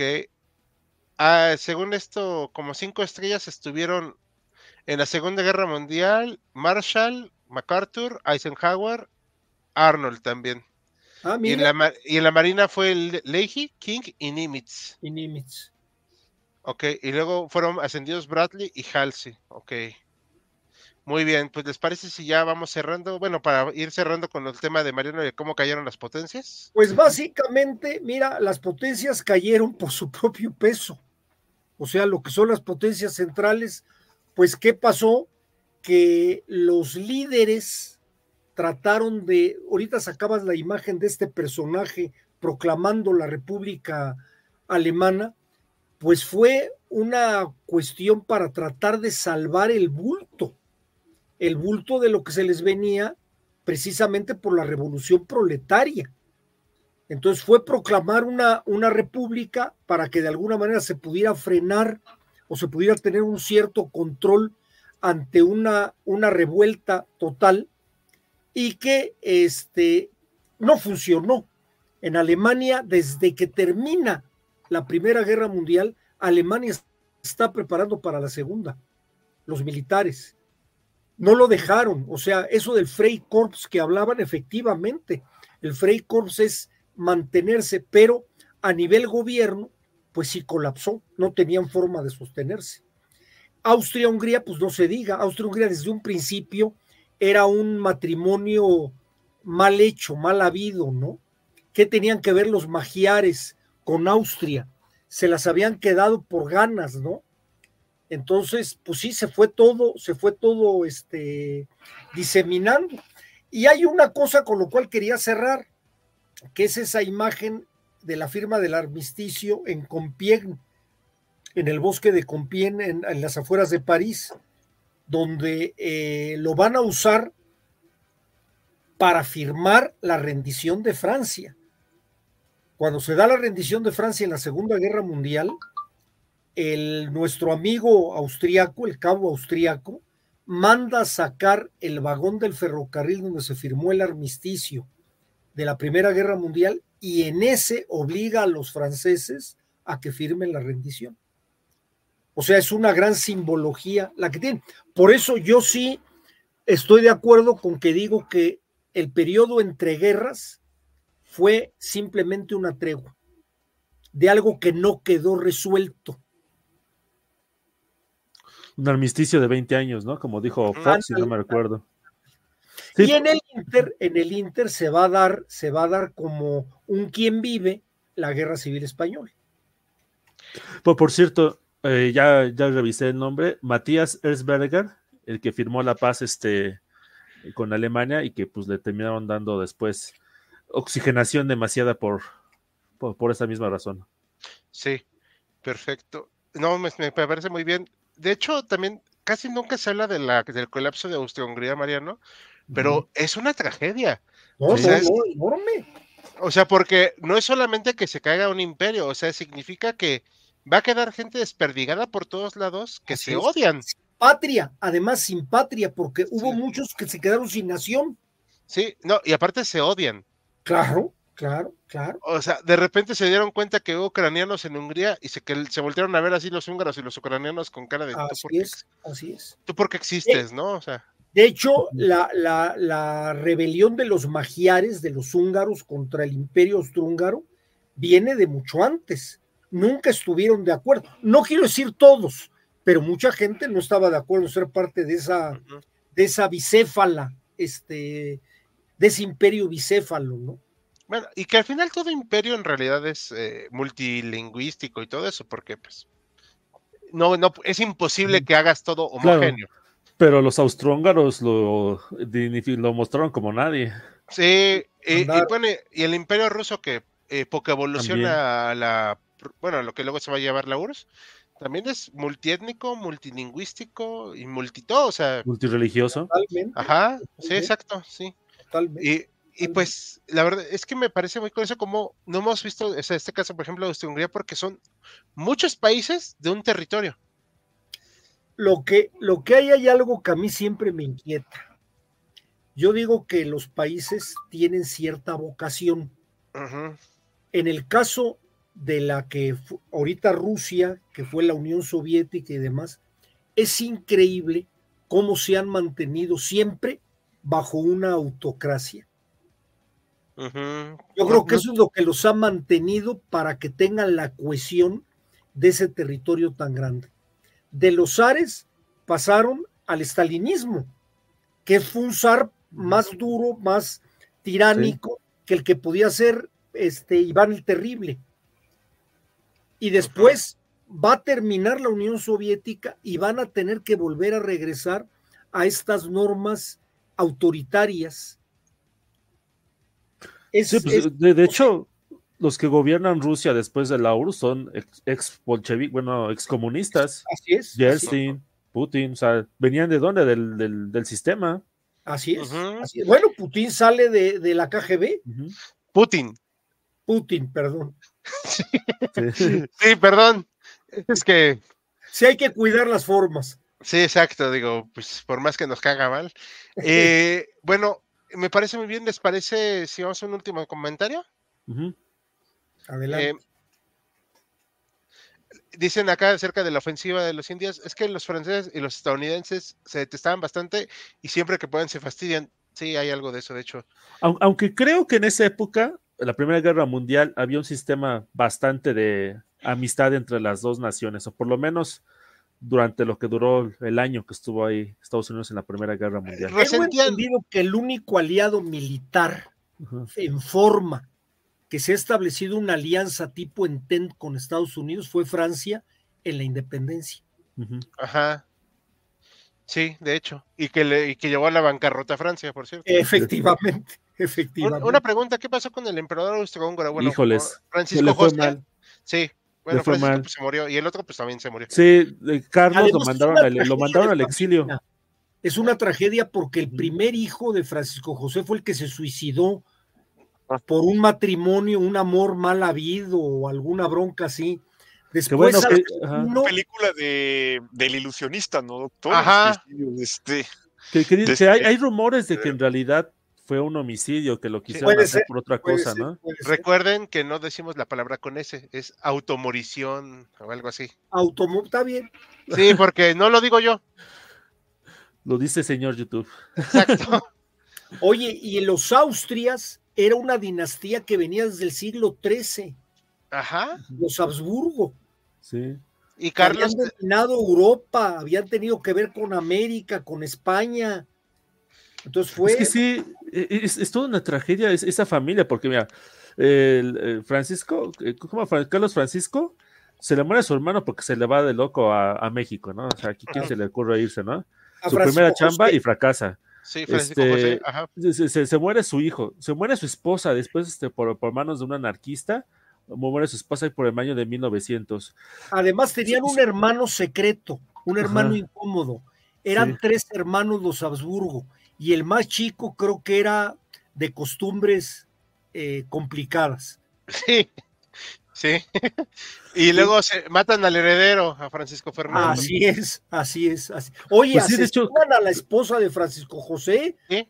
a la emperatriz Sisi, que además no era, no era este muy, este, ¿qué, ¿cómo podríamos decir?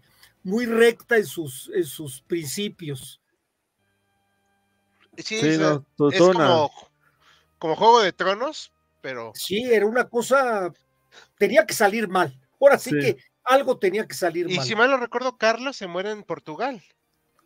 Eh, sí, se muere en el exilio de una neumonía.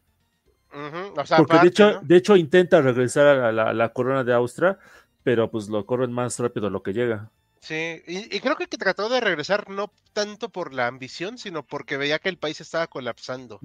Sí, O pues sea- de hecho, él, él, él, a diferencia de su, no me acuerdo si era su abuelo, su tío ¿no? o tío abuelo, pues, él, él sí decía, no, pues hay que implementar reformas para pues mejorar esta cosa que es Austro-Hungría, ¿no? Y pues demasiado tarde. Pues sí.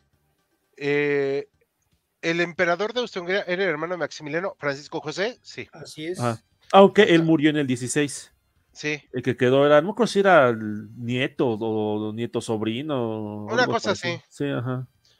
Y pues, pues vamos a ir concluyendo. ¿Les parece que por qué ganaron los aliados así para cerrar? ¿Por qué creen que ganaron?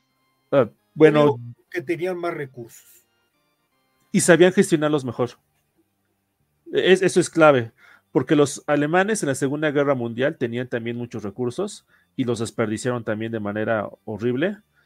Y, o sea, creo que pesó mucho la, la- la mala distribución de recursos. O sea, por ejemplo, es- Estados Unidos tenía más recursos que Vietnam en la guerra de Vietnam y no por eso pudo derrotar a los vietnamitas. Claro. Entonces, una cosa es tener ¿Cómo buenos recursos, saberlos, saberlos administrar, administrar los recursos. Yo creo que sí, los aliados supieron administrar mejor sus recursos.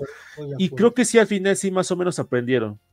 O sea, le aprendieron de, la, de, de las tácticas, de, le, le agarraron la medida, como se dice coloquialmente, ¿no? Y creo que también que Alemania pesó, de, eh, bueno, no Alemania, pero sí el, el mando alemán, pues sí pes- pecó demasiado de ambicioso. Además, hay un personaje, ese personaje Ludendorff, Sí, es, es este, un hombre muy tibio. Es un hombre que siempre a la hora de la verdad, como decían, cuando termina la guerra decía y me voy. Y luego No. cuando se da, va- se da la oportunidad del push de Múnich, eh, igual se raja a la hora de los trancazos. Bueno, yo no lo consideraría tibio, más bien lo consideraría un hombre muy maquiavélico y... O Maquiavelo, bueno, puede ser, puede ser. tal vez, Camaleónico, tal vez. perdón, Un, un camaleónico, los que lo sí. apoyaban. El que iba a ser jefe en el golpe de Múnich, el del push de, era Ludendorff, sí. y se arrugó. Bueno, él sí se quedó y de acuerdo a las crónicas, no soy yo, ¿eh? El que dice esto, él eh, obviamente se agu- aguanta los balazos, pero como soldado que es, porque no es ningún tonto, se agacha, porque pues eso no es cobardía, Creo que no llegó a estar en la manifestación, Hal. ¿no? Creo O que yo no, Ah, creo que sí tiene razón. creo bueno, que no. Ah, no, Él a a la ver, hora Sí, de la creo, sí, creo que no, no estaba. Yo no estoy Y si se avientan los otros, nuestro gran amigo, el del bigote simpático, y, otros, pero creo que él no llegó a estar en, la, en esa Creo manifestación. que dijo que estaba enfermo o algo así. ¿no? Algo así, algo así. A ver, the Great Wars, ah, que estoy checando aquí los datos. Sí, era, era como que demasiado ambicioso, pero igual, o sea, en los momentos que se le torcían las cosas, Sí, ahí me voy. Bueno, que también, por ejemplo, en la guerra él les dijo que ya no había nada que hacer y pues ya, ¿no? O sea, pues, bueno, Pero es que estaba-. También era Es, más que eso eh, duró en su indecisión más de un mes. Y ajá, eso pues costó demasiadas vidas. ujú, de hecho. Ahora, qué difícil ha de ser en esa maquinaria de guerra que aceptes la derrota, ¿eh? Sí. Sí. Es que también hay que tomar en cuenta una cosa. En julio de 1918, Alemania había conquistado la mayor, o sea, era más grande que nunca antes había sido. Entonces, tres meses después estás en la derrota, pues como que dicen, pues algo me falló en los cálculos, ¿no? Sí, Sí, claro. justamente acariciaron la victoria. De hecho, estas ofensivas de primavera llevaron a conquista de mayor territorio desde 1914. Ni siquiera los británicos en el Somme habían con- conquistado tanto. O sea, ahí tienes la victoria al alcance y no la logras efectivamente, es un trancazo para... Ándale, ahí, se- ahí se ahogaron, se, se, Sí. se- se acabaron, le echaron toda la, la leña al fuego y, y no le resultó. Yo otro factor que pondría tal vez sería la cuestión de las colonias. Alemania llegó tarde al reparto de colonias y Gran Bretaña era el mayor imperio marítimo de ese momento. Francia también tiene un imperio respetable y de ahí justamente esa abundancia de recursos que le permitió también resistir bastante esa Fíjate, alimentación. fíjate que eso que tú dices es muy cierto, porque además de que llegó tarde a la repartición de las colonias, eso le impidió tener una marina adecuada. Alemania nunca tuvo una marina en forma, ni en la primera, todavía en la primera medio medio, ahorita mencionaba Joaquín lo de la batalla de Jutlandia, pero nunca a nivel de lo que tenía Gran Bretaña. De hecho, si no mal recuerdo, era la segunda flota después de la de Gran Bretaña. Esa era más grande que la de Francia. Eso sí estoy casi seguro. La, la Kriegsmarine, Ajá, la Kriegsmarine sí, en la Primera claro, Guerra. la Bueno, en Guerra ese Mundial. momento no se llamaba así, ¿eh? Tenía otro nombre, pero era la, estoy castellanizándolo, la, la Armada Imperial, o sea, algo así, Sí, algo así. ajá. Pero, pero eso en la Primera Guerra Mundial. En la Segunda Guerra Mundial, el Ah, gran no, ya. problema fue que no tenían marina. Sí. o, o mandan el Bismarck y lo hunden luego, luego. Sí. O sea, tenía una marina muy raquítica la segunda, pero sí, justamente creo que eh, había proyectos para acrecentar la marina porque justamente por e- esas fechas, 1900, 1900 o antes, se popularizó un libro que publicó eh, un eh, almirante estadounidense, Meihan, que habló de la importancia de tener poder marítimo y eso llamó mucho la atención del Kaiser y dijo, hay que invertirle al mar. Y Eh, le ajá. empezaron a invertir, pero no gustó tanto a Gran Bretaña. De hecho, es esta inversión eh, que le da Alemania al mar, a, la- a su armada, que también contribuyó a alejar a Gran Bretaña de Alemania. Se llegó a plantear que hubiera una alianza entre ambos, también antes, 10, 20 años antes de que estallara la guerra entre, entre ambos. Y yo también, justamente, doctor, estoy de acuerdo con la cuestión de la flota. O sea, tal vez Alemania ya tendría una cierta flota respetable, pero como la británica, no. Pero además, ¿para qué? Además, al no tener colonias, no se vio forzado a tenerla. Ciertamente. No fue el caso de, de Gran Bretaña. Gran Bretaña creció por sus colonias. Tenía que mandar tropas, tenía que comerciar con él. En cambio, Alemania nunca tuvo esa necesidad. Oh, pero Inglaterra sí tenía una flota pues bastante importante. Y, Ah, ya- por supuesto. Ajá. y aunque sí, yo creo que quizás como barcos convencionales no tenía, pero sí tenía muchos submarinos y con los submarinos estuvo a punto de, este, de, de rendir a los ingleses. En un momento, ah, sí. Por, precisamente por la guerra submarina. Eso, eso, eso fue, eso fue, o sea, se quedaron a nada de quedarse este, sin, sin alimentos en Inglaterra. Yo creo que sí, yo Sí creo que ahí, sí fue más. Fíjate que yo decisivo. no estoy tan seguro. ¿eh? Yo creo que fue algo muy efectivo en su momento, pero era difícil de sostener. Ajá. Sí, Sí, es que sí, es que el- había una solución bastante sencilla. Los juntas en este, en, ¿cómo se dice? En convoyes. Y, y por increíble que parezca, a los alemanes no se les ocurrió que eso podía pasar, de que los juntaras en convoyes Así y, es. este, le- y así lo, lo- los llevaras. Este, Así es. No, y empezaron a generar las armas, las cargas submarinas. O sea, pues también se defendieron, ¿no? Empezaron a Lo, buscar. lo- lo irónico, ajá. Lo irónico de, de este asunto es de que a los aliados se les olvidó esa lección en la Segunda Guerra Mundial y también tardaron mucho tiempo en formar sus convoyes para protegerse precisamente Es de los submarinos alemanes.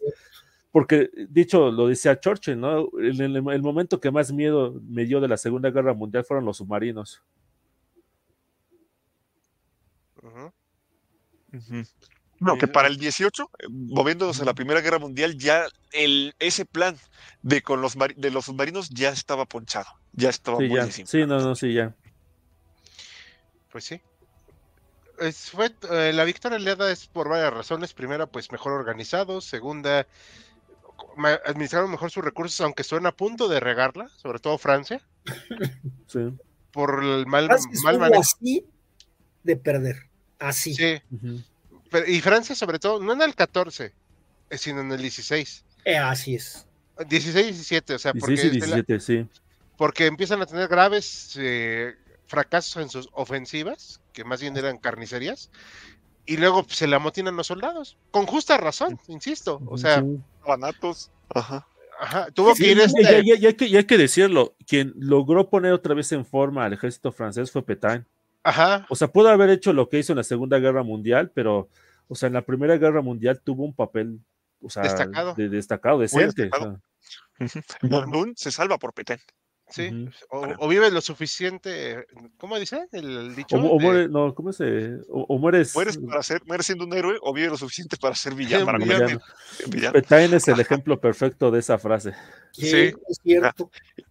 Otra cosa que añadiría también sería cierta superioridad en cuanto de los aliados. A ver, estamos hablando de que, a ver, en la entente, si en principio estaba Francia, Inglaterra, pero también se une Italia, Estados Unidos, Rusia, o sea, varios países que podemos discutir si peso o no tal, pero eso a fin de cuentas abre numerosos frentes y también acaba cansando. O sea, en las potencias centrales yo argumento que no eran tantas. Y bueno, teníamos a Bulgaria del Imperio Otomano que, este, a lo mejor estorbó más que ayudó. Tenían salud, ¿no? Sí. Sí, sí. Es que sí, bueno, también eran una Fue cosa como en el bárbara. caso de la Segunda Guerra Mundial Italia. Exacto. Pero bueno, al final ganaron, pero no todos quedaron contentos. Este mito, o sea, de verdad, ya hay que dejarlo por la paz porque varios insisten con que es que los eh, comunistas, es que las personas de cierto origen, no había cómo seguir la guerra. O sea, ya No, no. el Kaiser no podía mantener control, lo exiliaron por algo. El, la soldadera, le digo, lo- los soldados al mismo tiempo dijeron ya no. O sea, no quiere decir que estuviera todo acabado, sino simplemente ya había que renegociar la paz. Es que era una salvajada, además que era una salvajada. Era, era una cosa ya este, insostenible. Ajá. Que Si seguían, los siguientes iban allá a cruzar el Rin, los iban a tener en el Rin este, a finales del 18, principios Así del. 19. Sí. ujú. Pues bueno, chicos, ¿algo que comentar para concluir la transmisión de hoy? Nada No, más un, un dato tema. curioso final. En la última imagen, pueden ver a un- a un- en la última imagen, la Voy, 36. voy, voy, voy, voy, voy. Ajá, sí. Eh, Ese general se llamaba Leto Borbeck, fue el último general alemán en rendirse. Él luchaba en África, o sea, lo que ahorita es Tanzania, fue el, el- el último precisamente en, en- en rendirse. O sea, tuvieron que avisarle que, este, que ya había terminado había la guerra para, ajá, para que decían, no, pues ya, ya puedes rendirte, ¿no? Sí, no, le pasó como al japonés, ¿no? Luego el. Ajá. Al que duró hasta 1970, ¿no? Ajá. Exacto. ¿Algo más Sí. que comentar, chicos, para concluir que ya duró bastante nuestro en vivo? programa. No, pues muchas gracias a todos los que nos vieron. Bruno. Gracias. Este, solo un dato curioso, el poeta Guillaume Apollinaire, que se echó la guerra desde el 14, murió a dos días de que tuviera lugar el armisticio. El 9 de noviembre se murió y pues bueno, también ahora sí que por los muertos que el mismo 11 de noviembre, el último día que se llevó esa guerra infernal. Exactamente. Pues, bueno, ¿les parece que le dejemos aquí? Me parece muy bien. Bueno, pues a nombres del equipo HC, esperamos contar con ustedes la próxima semana. Mañana tenemos la encuesta para el en vivo. Tenemos short, tenemos video el sábado, así que esténse pendientes. Nos vemos la próxima semana. Hasta la próxima. Hasta luego. Nos vemos.